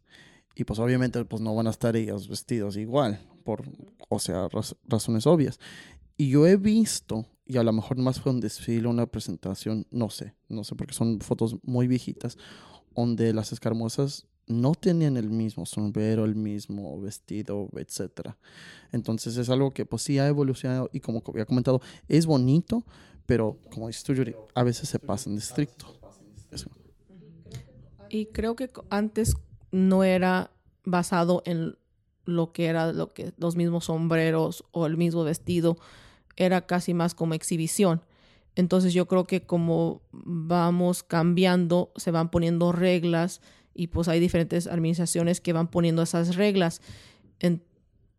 entonces es de que pues a qué horas vamos a parar con más y más reglas.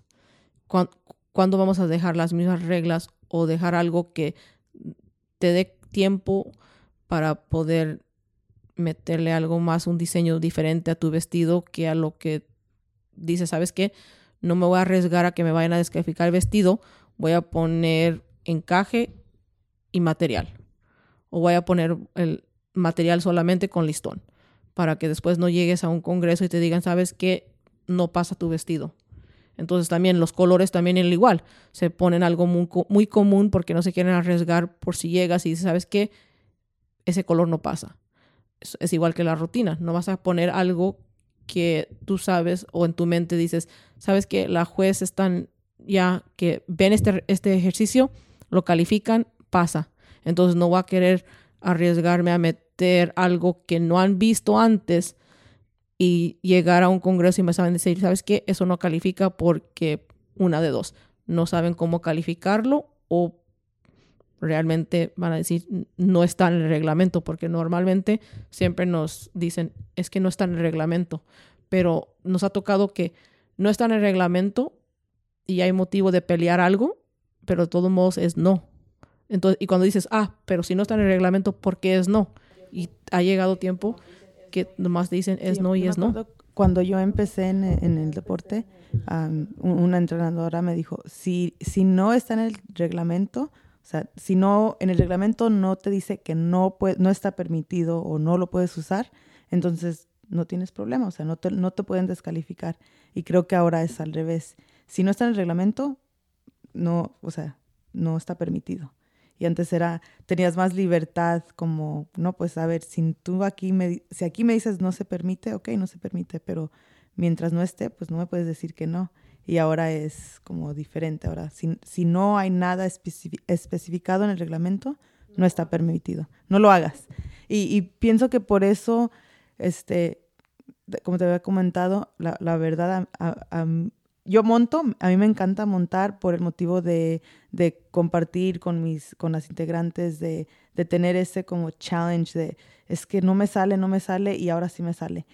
Me gusta montar, pero la verdad no me, no me gusta ver las escaramuzas. La, no, o, sea, o sea, y no sé si, si, si es porque, por, porque hoy en día ya no permiten tanta, o sea, no permiten tanta creatividad y yo prefiero ver una final en una charreada que ver la final de, una... Bueno, en México no, en México sí me gusta ver la, la final nomás, pero ya, ah, por ejemplo, como el torneo que hicieron de charras de acero, eso fue algo muy diferente, fue algo ah, muy competitivo y, eso, eso sí como me, emocionó, hasta lloré, o sea, diferentes emociones, pero ya hoy en día como que veo a mi equipo, el, el video y el equipo que, de Arquetzal y Plata que entreno, pero de ahí en más pues como que no me... y sí, sí y, y, la verdad no, no, como que ya no es, ya no es lo mismo. Yo me acuerdo antes, había un equipo, era Olivos de, de Jalisco, de, de de Pancho Martínez, ese equipo me acuerdo que eh, de, verlas, este, las personas e, en el ruedo, o sea, cada que hacían un cruce se oía ¡ah! y aplaudían y la gente, y no nomás ellas, o sea, todos los equipos antes se, se emocionaban de, de, ver las rutinas, de, de la velocidad, de los ejercicios que hacían, o sea, para mí antes era como más emoción, más, y ahora ves casi, casi, casi lo, lo mismo, ahora veo como para aprender, veo para ver, ok, cómo, se debe, cómo se debe de hacer, veo para aprender, pero no es lo mismo. Ahora, pues para, para los, que no, los que no vieron ese evento, ¿nos pueden platicar lo que es charras de acero? Mm, ah, ah, bueno, creo que eran ah, fueron equipos invitados o lo que ellos creyeron que eran como de alto rendimiento. si mal no recuerdo, tenían que hacer su rutina de ellas normal, más aparte una rutina de acero, que fue una rutina que los organizadores les pusieron. Entonces, todos los equipos que estaban compitiendo tenían que hacer la misma rutina, que para mí fue lo que, lo que más me interesó porque cada equipo tiene su, escoge su rutina, entonces cada equipo escoge su, lo fácil o lo difícil. Entonces, si tú crees no poder hacer una rutina difícil, pero quieres calificar, pues vas a hacer una rutina muy fácil. Entonces, e, este torneo me gustó porque todos los equipos que compitieron tenían que hacer la misma rutina y ahí las fueron calificando. Creo que hasta la forma que calificaron era diferente y también tuvieron que hacer como una, una cala, cada equipo una cala y una carrera de giros, creo que sí, ¿no? Sí, pero al igual que ellas no eran las que escogían qué tipo de rutina hacían, como dice Yuri, eh, alguien hizo la rutina, no sé si entre los entrenadores o la gente que puso charros de acero, pero después de ya hacer todos los ejercicios que eran igual, no sé si eran uno o dos ejercicios que dejaron a los entrenadores meter creatividad. Entonces las calificaban separado, no sé cómo era el criterio de calificar, pero cada entrenador podía meter uno o dos ejercicios que ellos quisieran al final de la rutina. Entonces para mí era de sentarte a ver las escaramuzas. Normalmente no me quedo a ver una feria de escaramuza porque me aburro. Entonces era de que ves todas las escaramuzas porque no sabes qué se le va a ocurrir al entrenador. Y hay, había entrenadores que tenían más de un equipo. Entonces, eh, ni modo que les metieran las misma, los mismos ejercicios a, la misma, a las diferentes escaramuzas. Entonces era de que, pues, a ver qué le van a poner a tal equipo y qué le van a poner al otro equipo. Y al igual creo que Charles Acero era un era una competencia bien, porque no nomás era de cómo maneja un equipo la rutina, era de también presentar una cala completa y lo que es difícil, una carrera de giros, porque ahí se nota lo que es, si entras con toda velocidad, entras a hacer el giro, sales, quieres seguir a toda velocidad o no te arriesgas mucho y bajas la velocidad para completar el giro. Entonces vas viendo qué equipo hace qué para completar los giros. Entonces vas, vas checando, ah, sí, ellas sí pueden con velocidad. O, sabes que ellas no pueden con velocidad. Eso creo que enseñó mucho lo que pueden hacer los equipos. Sí, como, que demostró mucho de, de, cada equipo cómo son como jinetes, o sea, cómo son como, como caballistas. No sé si así se diga. Sí, sí. Por eso fue que a mí me gustó mucho ese, ese torneo verlo como, como espectador, como ese spectator, no como... Como aficionado. Sí, me imagino, no, no, me imagino que como participante como es, muy es muy diferente la opinión a opinión a alguien que lo está viendo. Entonces ahí fue donde yo me di, o sea, no, pues obviamente ya sabía, pero me imagino como en una charreada ver a, imagínate ver una feria de ocho escaramuzas que casi todas hacen lo mismo, como es eh, ¿cómo se dice? Como espectador, ¿es espectador o spectator? Como espectador, como que ay, ahí viene otra. Entonces, sí, a, mí me da hueva una feria de escaramuzas. O sea, a mí sí me da como que, ay, como participante, como, como, como porra, como lo que sea, o sea, sí, sí da flojera. Entonces, ¿qué prefieren ustedes durante los estatales? ¿Prefieren participar en una feria o que sea dos escaramuzas después de las colas? dos escaramuzas después de las colas. ¿Por qué? Es que para mí, llegas, si te toca la primera charreada, entras, agarras tu calificación y si te quieres ir, te puedes ir. Y te da chance también de poder sentarte y ver las otras escaramuzas si quieres. En una feria no tienes ese tiempo porque estás adelando tu caballo, estás esperando o y muchas veces no hay lugar donde te puedas parar con tu caballo para ver los demás equipos. Y pues hay, si te toca con una feria de 10 equipos, estás en tu caballo, arriba de tu caballo, por más de una hora y media, dos horas a veces.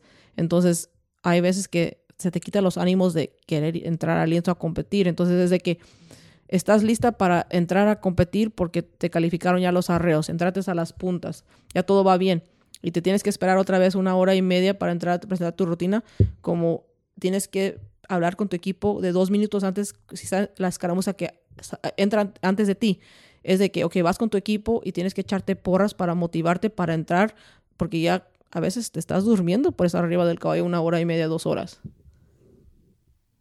Opino, opino, lo, opino lo mismo porque sí, o sea, como capitana, imagínate, o sea, si eres la primera, pues qué bien. después de esperar, o sea, haces tu desfile. Después del desfile, si eres la primera, pues desfilas. Después eh, te tienes que esperar a que monten, no sé, cinco, diez, lo que sean. Te tienes que esperar a que monten esos equipos para poder recibir tu calificación.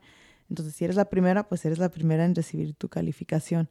Pero si eres la última, que normalmente nos tocaba en los últimos equipos, este, nos tocaba pues esperar a que entren las demás. Y luego ya de ahí es esperar a que a todos los equipos le den la calificación.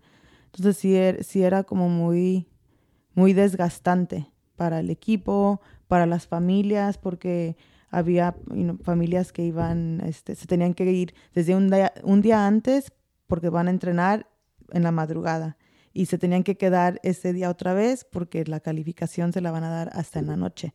Entonces, imagínate para la familia era pagar tantos días de hotel, quedarse tantos días en el lienzo esperando.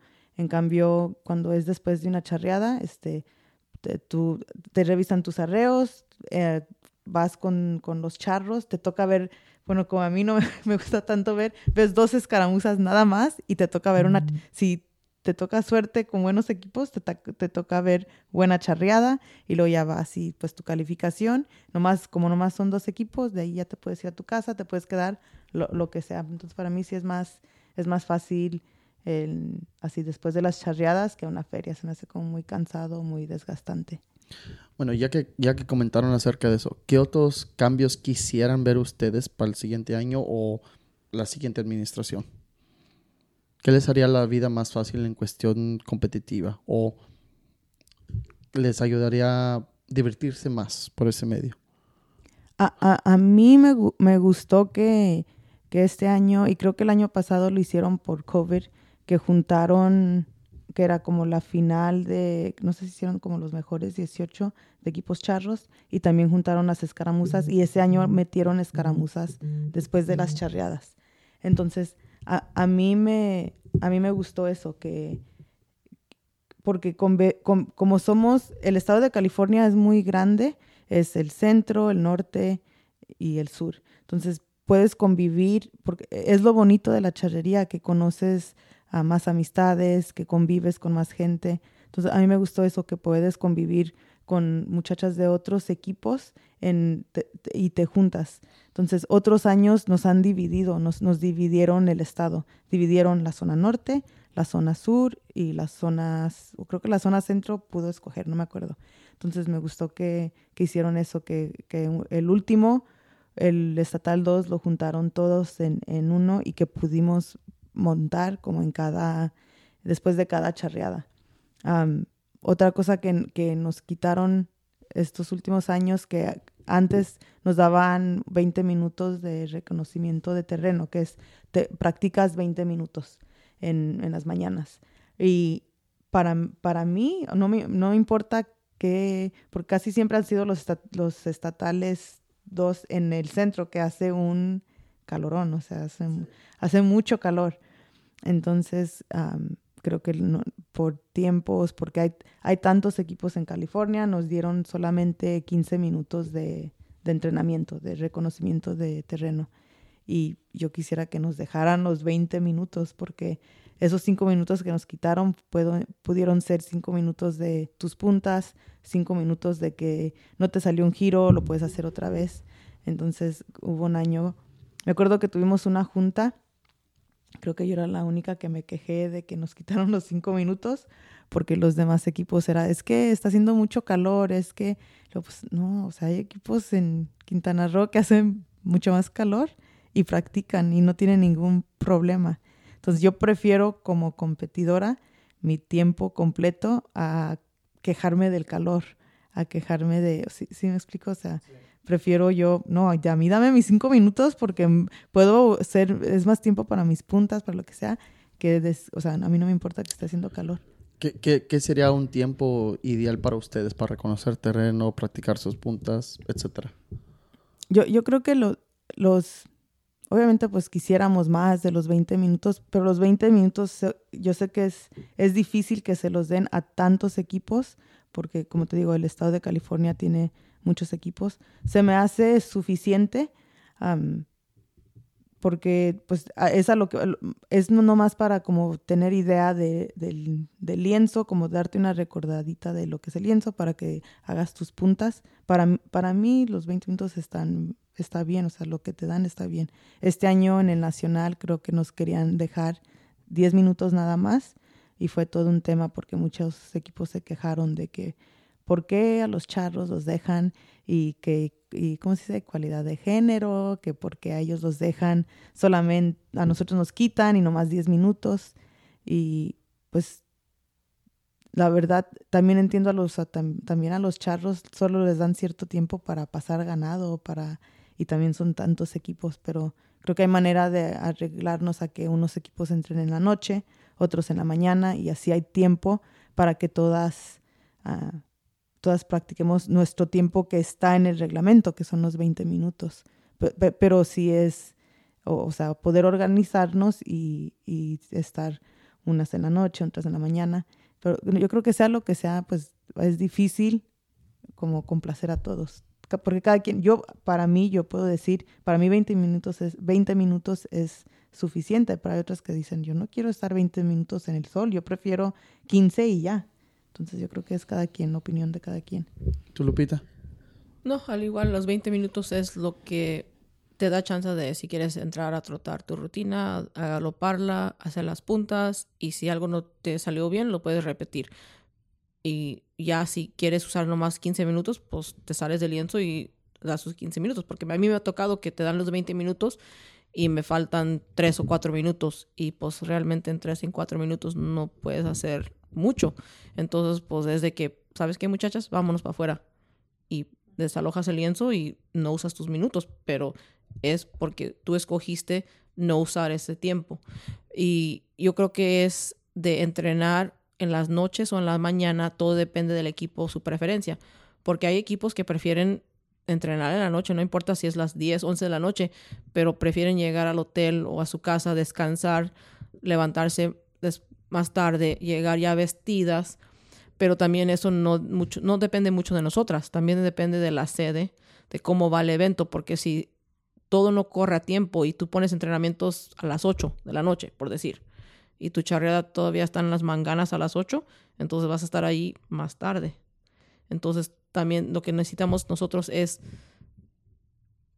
crecer en lo que tenemos. Si decimos una charreada, una feria, lo que sea, empieza tal y tal hora, que realmente empiece esa hora, que se termine a las horas que dicen y tener todo lo que es para que una escaramuza pueda entrenar. No nomás es tener una luz, es tener varias luces para que puedan ver.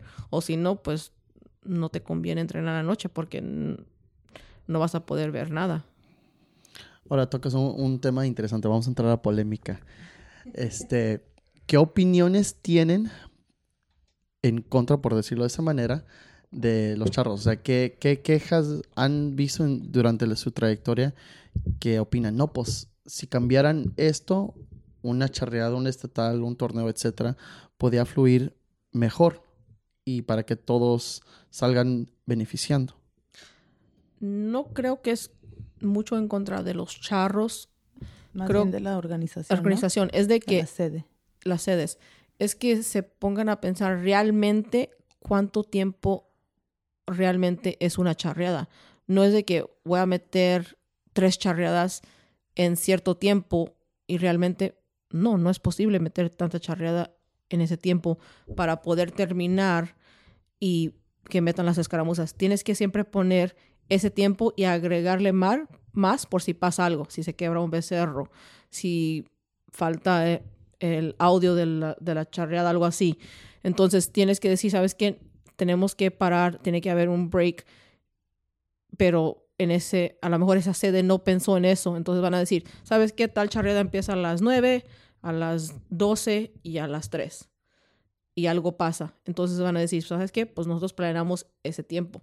Sí, yo creo que siempre tienes que ponerle, casi como lo hacen en México. Yo creo que en México normalmente no corren tan tardadas las charreadas como en un nacional. No, no, siempre, normalmente, nunca. Siempre te dicen, ¿sabes qué? La primera charreada empieza a esta tal hora, te dejan tiempo de salir, si tienes que salir del lienzo, entrar otra vez, empieza la segunda charreada y ya tú sabes que para las que las 11 de la noche, las 10, algo así, ya terminó todo. Y aquí te pueden decir, va a empezar la charreada a esta tal hora, vamos a terminar a esta hora. Y nos hemos visto que hay escarabuzas que están entrenando a la medianoche porque no terminaron la charreada o hay charros que están charreando en la noche y a veces hay luz, a veces no hay. Y, yo, yo pienso que eso fue más bien que no fueron como realistas en los horarios. Si metieron, por ejemplo, un equipo de infantil de niños, o sea, no va a correr al mismo tiempo que una charreada normal, una charreada de niños. O sea, es para mí es toma más tiempo meter una charreada, de, porque ya ves, ah, están los papás ayudando, o sea, una charreada infantil, de, eh, sí, sí, para mí sí es como un poquito más tardada, entonces como que tienen que tomar eso en, cuenta. Sí, es que requiere más atención porque son niños. Sí, exactamente. Y a la vez estás lidiando con ganado especial y eh, pues eh, se tiene que tener más cuidado con los niños, más que nada. Y, pues y eso es como ser más realista con los horarios. Y agregarle más tiempo. Que obvio eso va, va ocupa más tiempo para, para ellos. Ahora, platicando del tema infantil, sí, yo he visto en California que hay charros infantiles, sí he visto un torneo aquí, un torneo allá. Este, ¿Existe ahorita algún eh, equipo de escarmosa infantil, dientes de leche o alguna de esas categorías? ¿Cuántos en la realidad? Creo que este año hubo un equipo de dientes de leche en California y para mí fue lo máximo porque ver las caras de esas niñas cada vez que se iban a presentar para ellas, no se quejaban. También les tocaba igual que nosotros. Si teníamos que entrenar a las 5 de la mañana, las pobres niñas y los papás estaban ahí para entrenar a las 5 de la mañana. Y a lo mejor no les tocaba la primera charreada, les tocaba la segunda, la tercera. Y esas niñas duraban hasta que les tocara. Y era de que van a entrar. Estaban listas. Entonces era, creo que tuvimos de todas las categorías aquí en California. También tuvimos charra mayor, no me acuerdo. No. Todavía no me toca, ¿eh, Lupita? Todavía no, me toca. no me toca. Pero tuvimos equipos de dientes de leche infantil A, infantil B, la juvenil y categoría libre. Está bien. ¿Cómo, ¿Cuántas charreas normalmente para esas, para esas categorías hay en el año? ¿Competencias? Sí. Para la categoría... De, de todas. Tres. Preestatal, estatal y estatal dos. Y, y no más. Y si hay un guadalupano y, te invitan, el guadalupano que son cuatro. Y si lo califican. Normalmente no meten un juez para el guadalupano. Ok, ahí le va otro tema de polémica. En referencia a lo que viene siendo una competencia oficial, como habías comentado, está el estatal 1, estatal 2, y si les toca la suerte de pasar a nacional, son tres, pero básicamente son garantizadas dos. ¿Piensan que debe haber más este, competencias oficiales? Sí, bueno, no, sé si oficiales, pero sí, sí debería de haber más para, para nosotras competir, para las escaramuzas, pero igual está en que yo, yo pienso, mi opinión es que las sedes o los organizadores también les da miedo organizar una feria de escaramuza porque les sale muy caro traer una juez de México. Entonces yo pienso que por eso se la piensan en hacer una feria. Prefieren hacer, ¿saben qué? Va a ser amistosa. Si gustan, pueden participar, pero, pero pues no va a haber una juez. Entonces, creo que por eso es que yo, yo, hablo, yo hablo del norte de California, o sea, yo no del sur, yo sé que allá tienen, tienen sus, sus circuitos, tienen diferentes eventos. Ah, este año nosotros tuvimos circuitos que yo pienso que nos ayudó mucho, pero es algo que, que las mismas escaramuzas, las que las nosotras mismas y sede teníamos que pagar la mitad. Entonces, cuando hacen eventos, ya ves que a veces hacen torneos aquí, si ves casi no, si hay escaramuzas es de exhibición, o sea, no es porque es una competencia. Y creo que parte de eso es por, por porque es mucho para las organizaciones pagar a que una juez venga a calificar. Pero comentas eso del, del gasto de, de, traer a alguien, pero ese gasto no se, uh, se comparte entre todos los equipos. como para el estatal 1, estatal 2, creo que la sede paga una parte y ahora, antes no pagábamos nosotros, ahora cada equipo tiene un costo para poder participar en el estatal 1 y en el estatal 2. Sí, pero me refiero a hacer otros este Como torneos afuera del estatal. Afuera le corresponde a, la sede, le corresponde al que está haciendo ese torneo. Ya si él quiere cobrar a cada equipo, o sea, decir sí, como el guadalupano, creo que este año sí, sí nos cobraron, no me acuerdo, pero creo que este año, ok, voy a traer una juez, pero les va a ser tanto. Entonces ya están los equipos que quieran pagar. ¿Y están de acuerdo ustedes con eso? La verdad sí, porque estamos muy mal acostumbradas a que pues nunca nos han cobrado eh, los equipos en California, siempre el estatal 1, estatal 2, siempre este, entrábamos de gratis, no, no pagábamos nada. Y la verdad, la verdad, este, los, el costo de una juez, pues sí, me imagino que sí es caro. Su, sus viáticos, su avión, ahora cobran más, entonces sí, yo no tengo problema con que pagar como una lo que es como una entrada, igual que los charros, pero sí, pues también que haya premios. ¿Ahorita hay, algún torneo que para las escarmosas destaca en cualquier parte de, de, California? Por ejemplo, ya ves que con los charros destaca lo que es el clásico, este torneos que hace Joel, este, Joel Flores, este, nada así. No. Eh, eh, de hecho, para el clásico entran los equipos y dan una donación para entrar, o sea, torneos y lo hacen porque es un torneo muy muy grande, es un torneo popular que todos los equipos quieren ser parte de eso, entonces dan su donación para ser parte de ese torneo.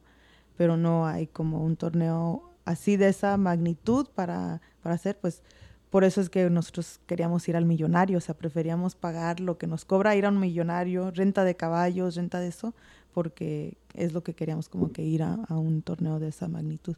Y y aquí no lo hay. Ahora, ya que vivieron esa experiencia, ¿prefieren seguir haciendo eso o tratar de tomar la iniciativa y entre todas de ustedes empezar a hacer un torneo grande como el clásico aquí en el norte? Es una buena idea. Yo creo que empezamos este año porque antes como el sur hacíamos circuitos y yo creo que los circuitos es una buena forma de mantener tu nivel deportivo porque cada mes o, y normalmente es antes de una competencia oficial que es el estatal o estatal 2, tienes un circuito y ahí te, califica la juez y vas viendo lo que tienes que corregir para llegar a ese evento.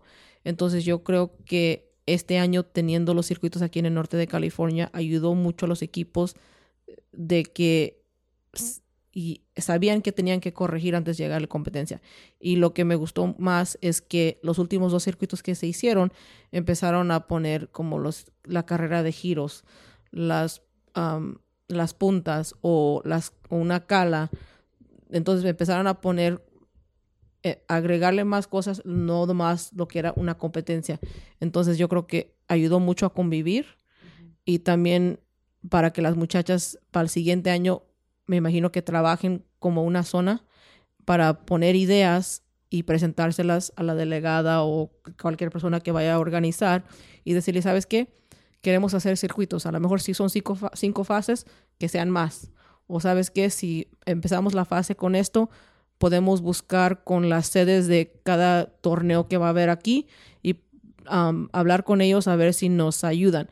Pero es que lo que necesitamos es organizarnos. Y yo creo que como normalmente no había circuitos aquí en el norte por muchos años, era de que se tenían que empezar y como se empezó este año, yo creo que para el año que entra va a haber más organización y hay sedes que sí vio que hacen sus torneos que fueron como al Guadalupano o que fueron al preestatal y al estatal, que vieron las escaramuzas participar y les gustó. Entonces me imagino que ahora va a haber esa invitación y va a haber, va a ver como dicen, ¿sabes qué?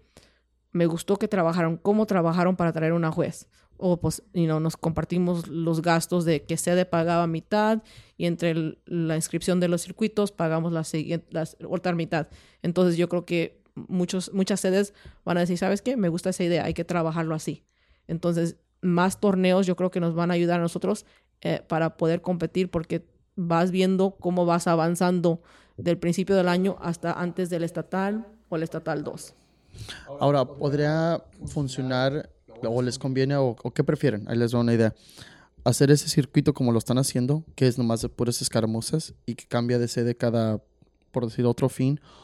O que hagan su circuito y que en cada torneo grande donde les permiten, este, ya ves que en la Junta del Estado se hace la petición de los torneos, este, que ese circuito, diferentes fases se hagan durante diferentes torneos porque el público ya está ahí, por, por decirlo de esa manera, el lienzo ya se va a usar y entonces es por beneficio de la sede, les conviene a ellos porque ustedes traen mucho más afición que los charros. Entonces, a lo mejor por, ese medio se puede decir, eh, fulano del tal, tú tienes un torneo tal fecha, fulano de tal tienes el otro torneo la siguiente semana. ¿Por qué no nos metes cuatro equipos esta semana y es parte de ese circuito? Vamos a suponer son ocho equipos, ¿verdad? Cuatro en este torneo y en el siguiente torneo cuatro, pero se califican y esas puntuaciones se van sumando durante el transcurso de la temporada. Y se supone que eso es más o menos la idea, pero para mí sí funcionaría. Pero lo primero que tiene que pasar es que las escaramuzas tienen que poder tener invitación a esas juntas donde ustedes tienen esa, pero no se nos da, o sea, bueno, yo nunca he visto una Así que no digan, nos invitan a una junta de los charros, donde van a decidir dónde van a ser los torneos. Entonces, a lo mejor si hubiera como una, no sé, que incluyan a las escaramuzas en la organización de la zona, así para ver, saben que va a venir estos torneos, si algún equipo de escaramuza quiere comunicarse con, con la sede de este torneo y también, por ejemplo, ser una, la sede de el guadalupano, no sé, y si alguien, algún equipo de una escaramuza quiera como trabajar en, grupo con la sede, de, como dices tú, de, de, ese cualquier torneo, el guadalupano, lo que sea. Y sí, sí sería buena idea porque ahí se comparten los gastos y, y obviamente las por más que nos digan comerciales, pues somos las que llenamos el lienzo.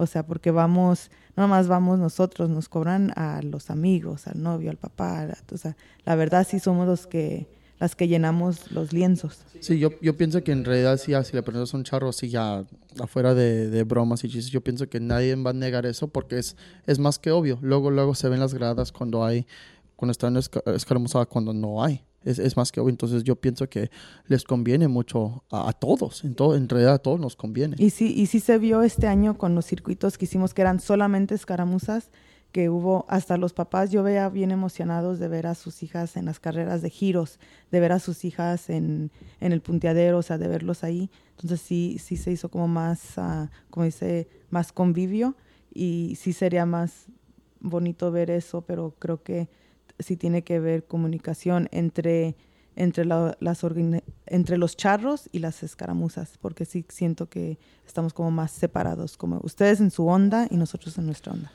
Ahora vamos a suponer, yo, yo no sé este detalle, pero vamos a suponer que no las invitan a juntas oficiales pero también se puede comunicar afuera. Sí, eso te iba a decir, o sea, también no es culpa de que, ah, no nos invitan, pero igual uno dice, tienen junta de charros, pues ¿para qué voy si nomás van a hablar de charrería? A lo mejor si hubiera como que, ¿saben qué? Ahora queremos organizar algo bien, o sea, que, que se comuniquen.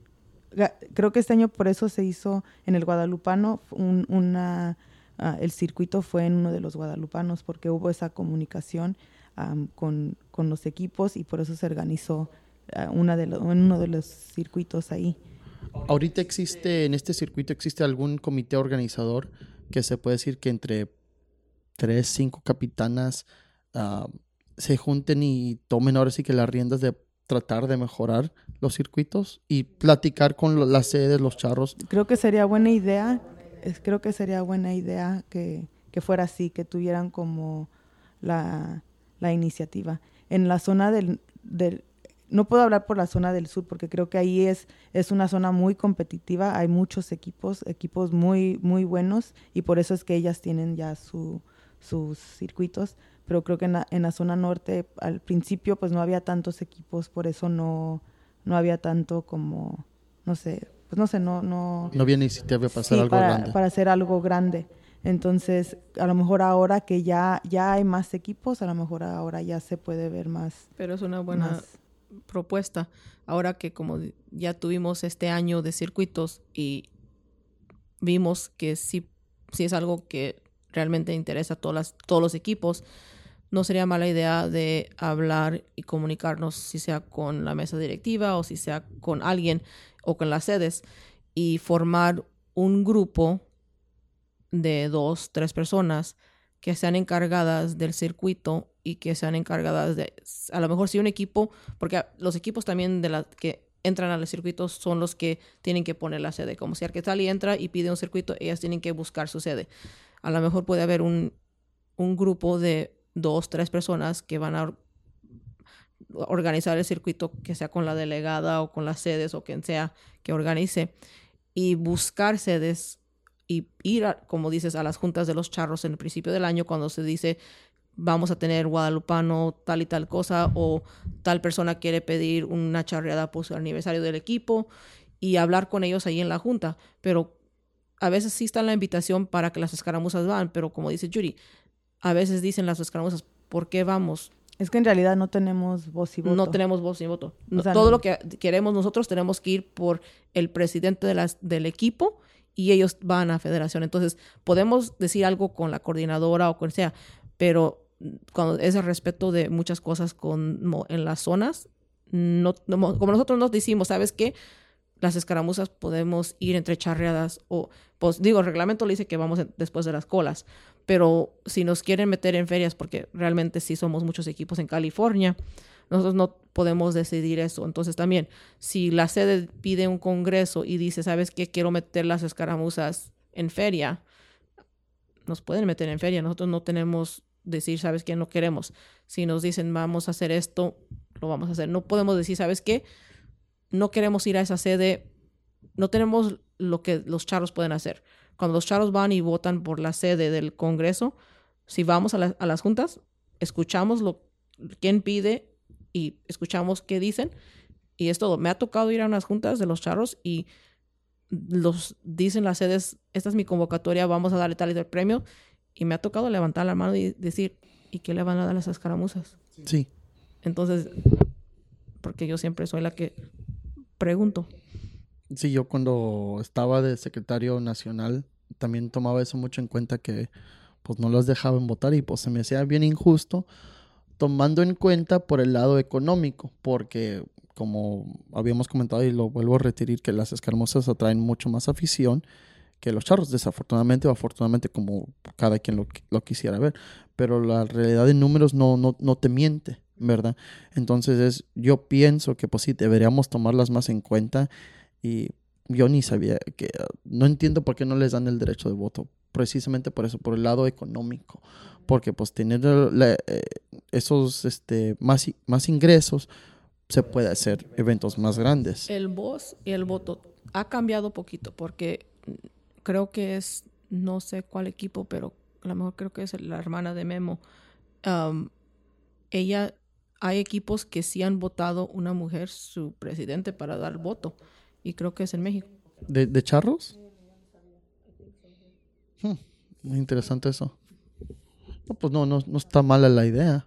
Nomás sería cuestión de, de verlo y pues ver cómo, qué resultados da porque es la única manera que podemos progresar, es con la experiencia, ¿verdad? Ahora, tocando el tema de los premios, porque mucha gente no sabe que en este deporte, especialmente en Estados Unidos, es más gasto que recibir. Es, es muy raro ver torneos donde mucha gente tiene, ahora sí que una buena posibilidad de ganarse un premio económico. Para ustedes, ¿qué es lo que ustedes prefieren? Como un premio? ¿Qué les llama la atención?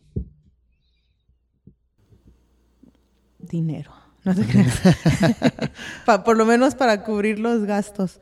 Pero la verdad, o sea, yo, yo pienso, uno va a los torneos, como nomás son tres, preestatal, estatal y estatal, uno, uno va a los torneos buscando el pase. O sea, ya la verdad lo del premio viene como que, como que ya, como que, como nunca ha sido, bueno, no, no, no, digo nunca. Yo me acuerdo antes, la vez que te dije que hicimos, eh, cuando inició Arquetzali y esa vez ganamos, me acuerdo que nos dieron un trofeo grande, una placa para cada quien, una albarda para, para cada quien, o sea, y no pagábamos. Y, es, y era hace, o sea, ¿cuántos años? Que, y te daban, te daban todo eso.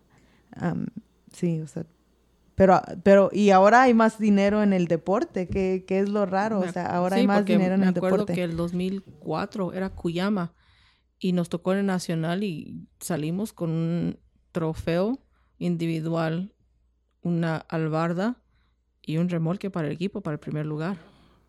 Ya, y es lo que no entiendo. Antes era menos dinero. Y más premios. Y más premios. Y ahora es al revés. Hay más dinero en el deporte, pero menos, premios.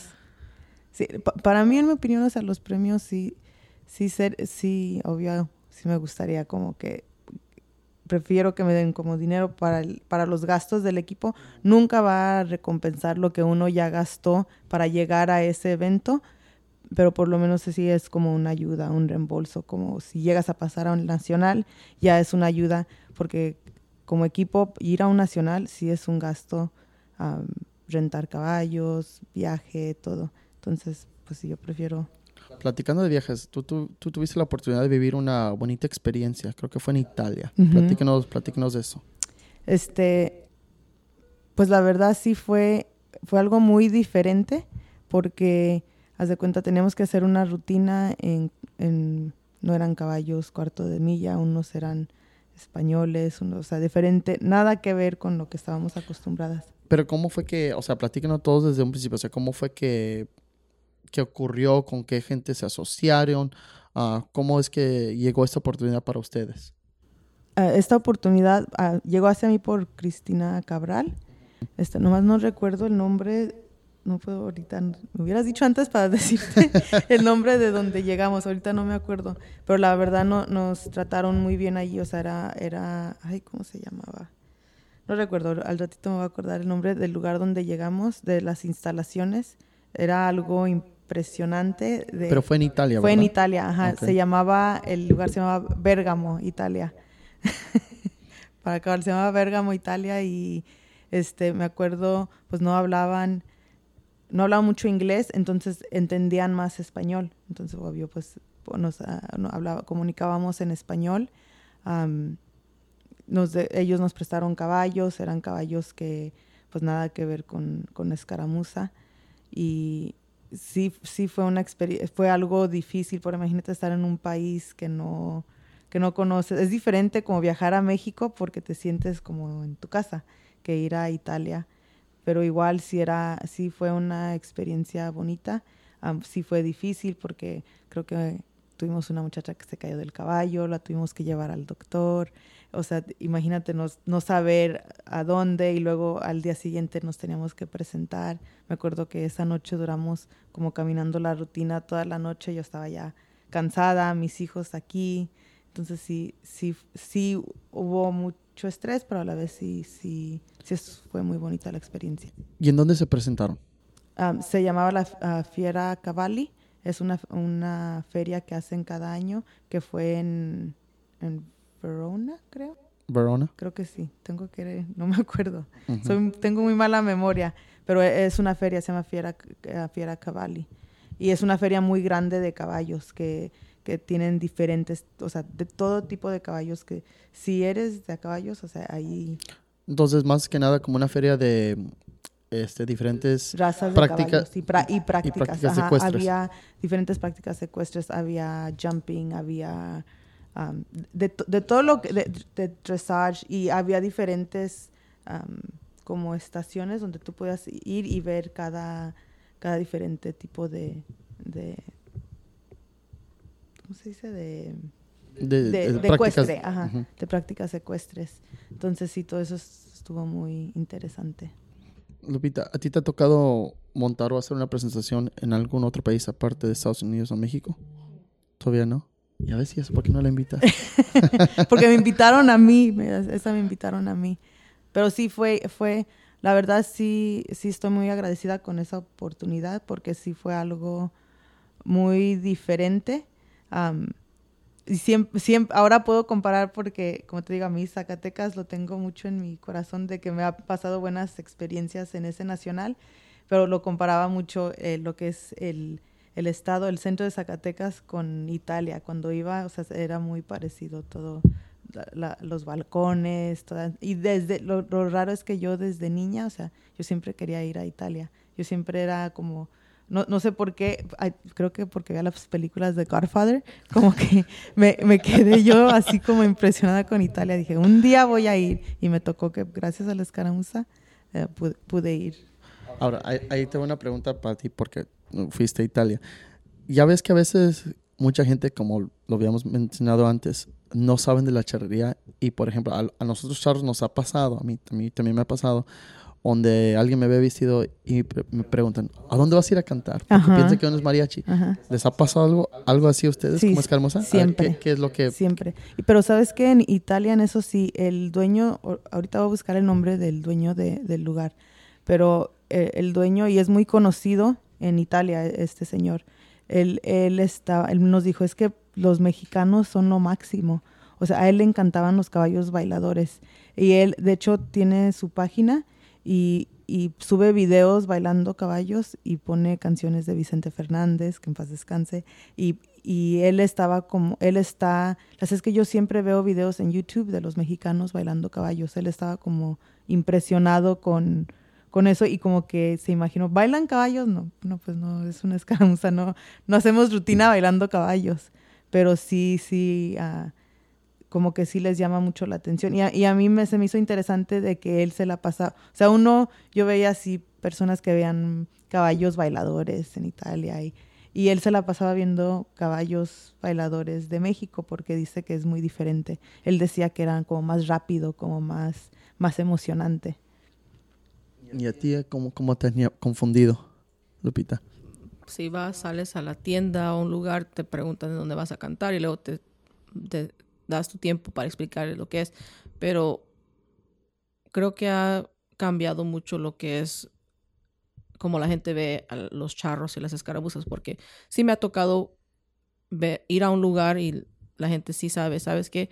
Van vestidos de, you know, son unas charras o es un charro, you know, porque todo depende de si ellos van, ven, eh, se ponen a investigar, no nomás van a decir, ¿sabes qué? Está vestida con un vestido, va a cantar. O tiene un traje de charro, es un mariachi. Entonces, creo que todo depende también, creo que como se va, va viendo más y más en las redes sociales, al igual que la televisión y todo eso, la gente va viendo lo que es charrería. Entonces yo creo que ya pasa, por, para mí, me pasa menos que me van confundiendo. Y, y sí, la verdad, yo he notado que ahora el, el el ser charro es como un trend. Como ahora, ahora, en día, no, no, es, ah, no debería de decir eso, pero la verdad es que... No, es, es la verdad. Es que ahora en día veo que, que, sí, ya, como que es de moda. Ahora, ahora es una moda ya, que, que, antes no era. O sea, antes yo me acuerdo, porque a mí, yo me crié escuchando mariachi, escuchando banda, y yo, si yo, yo crecí en una escuela muy, muy gringa, o sea, había mucho, era como muy whitewashed. Entonces, si yo escuchaba banda, era como los mexicanos, con los mexicanos, era, ¿cómo estás escuchando eso? Pues le dije, no, pues yo estaba acostumbrada a ir a México cada verano, cada año, entonces yo me la pasaba escuchando, la verdad, me la pasaba escuchando mariachi banda. Y, y entonces, si yo iba a mi escuela, o sea, yo quería ir a un baile, yo quería, y sí, eran como que, ¿por qué? O sea, qué naca, qué. Y ahora veo que voy, llevo a mi niña a la high school y veo que hay muchachos con sus area jacket y sus botas. Y digo, en mis tiempos no se usaba eso. Si yo me hubiera ido vestida de botas, pues me hubieran dicho que qué naca. Pero sí, siento que ahora es más como una moda, un trend. Yo no quise tocar ese tema hasta en otro capítulo, pero es, es algo que sí quise platicar en este podcast porque yo pienso que esos problemas que tenemos dentro de nuestro deporte, comunidad, estilo de vida, eh, nosotros tenemos la culpa porque no hacemos más cosas para darle educación a, la gente que, no sabe nuestro deporte. Y como dices tú, yo he notado, este, te voy a decir que un plazo de 10, 12 años y le doy no sé si decir la culpa o el beneficio, no sé, a, Telepaisa porque se hicieron muy famosos con sus videos de, de, y nomás de repente como que la, ahora sí ya todos son de rancho y yo, ah, caray, hace 10 años ni, ni, ni, me podías ver en botas, me criticaban, nos criticaban a uno, ¿verdad? Entonces, yo pienso que ahorita es eh, el momento indicado por la tecnología, las redes sociales, de, educar a la gente para que sepa lo que es lo que es este estilo de vida, porque ay, ni te imaginas la cantidad de selfies que yo he visto de en baños que ay que soy charro. No, charro nunca haría eso para empezar. Segundo, pues no ponerse un eh, un sombrero o unas botas o un vestido, por ejemplo. Eso no te identifica como un participante. Hay muchísimas cosas, una infinidad de cosas que tiene que saber uno antes de entrar a un lienzo. Mucho menos ya estando adentro, ¿verdad? Pero sí es chistoso que sí, ese sí es difícil hasta, hasta en, en los equipos porque si hay niñas que quieren entrar pero lo hacen a lo mejor por la razón equivocada, por ser parte de, en, vez de tener la, como el amor, el pasión al deporte, más bien por, por vestirse que por, que por competir, que, que por, este, por, porque a veces decía, es que tenemos que entrenar o tenemos que esto, ay, no, no puedo porque esto no puedo. Y ahí es como que se nota la, la diferencia de, de, sus razones por querer ser el deporte. Entonces, Sí, sí, es cierto. Y de hecho, tengo que, que a mi niña cuando la llevo a la high school, ella, eh, ella no, o sea, nada, nada que ver, nada que ver en... en, en... Bueno, déjalos pongo paso. Nos, nos, estamos riendo porque nuestro camarógrafo se quedó dormido. ya lo, no lo van a ver, pero sí. lo van a escuchar. Lo van a escuchar. Ay, Palomas, está bien. Es que trabajo mucho, trabajo mucho el muchacho. Bueno, yo pienso que eso es una señal para cortar este capítulo. Obviamente va a haber muchos más episodios y los, a lo mejor los tenemos otra vez, este, mejor con los, ponemos con diferentes personas. Pero vamos a concluir esto. Me fascinó el tema. Les quiero dar las gracias por invitarnos uh, y darnos el privilegio de tenerlas como invitadas y conocer más de la escaramuza. Este, Yuri, ¿en ¿En qué redes sociales te pueden encontrar bajo qué nombre? Judy, ah, creo que es judy.arias en Instagram. Instagram. ok, ¿y tú, Lupita? Está bueno. Bueno, ojalá. A ver, chécalo antes de despedirnos, por favor. Porque es que mi intención con este podcast no es necesariamente darle difusión solamente a nuestra comunidad, sino este, a la gente afuera porque yo conozco muchos güeros, conozco mucha gente de diferentes este, ah, nacionalidades que saben que soy charro, pero no, a lo mejor me han visto en videos y fotos que les enseño, pero pues no, no, nunca nos hemos sentado a, a platicarlo bien. Entonces es, yo quiero empezar obviamente con nuestra comunidad hispana y en capítulos adelante a lo mejor va a haber un poquito más de inglés para poder explicar un poquito más de la charrería. ¿Ya lo confirmaste? ¿Cuál, cuál es? Sabes que eso, eso pasó tío, con mi niña en el Nacional que pues, ella pues va a una escuela ah, muy americana y se junta con casi, o sea, la mayoría son, no hay, no hay mucho mexicano. Entonces hay uno que otro y, y, una vez que cuando ella regresó del Nacional dijo, hey, yo no sabía que tú eras escaramuz, no sabía que montabas con arqueta. Le dijo, well, that's my mom. Yo te vi en la tele y, o sea, y se empezó a hacer más amigas de que, que les gusta mucho el deporte y que no sabían que ella o sea, montaba y lo hacía.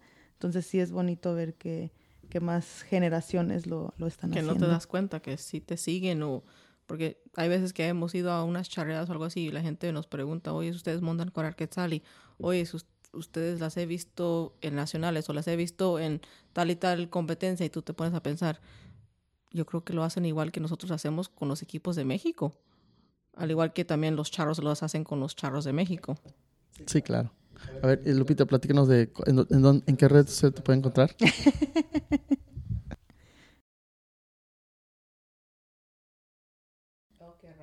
¿En dónde? En Instagram. Ok. Bueno, muchísimas gracias de nuevo y con esto. Gracias a ti y suerte en tus próximos capítulos. Ojalá no se me quede dormido el camarógrafo, ¿verdad? bueno, con eso concluimos. Este, espero disfruten esto y a pronto verá el tercer capítulo. Que pasen buenas noches. Buenas noches. Buenas noches, gracias.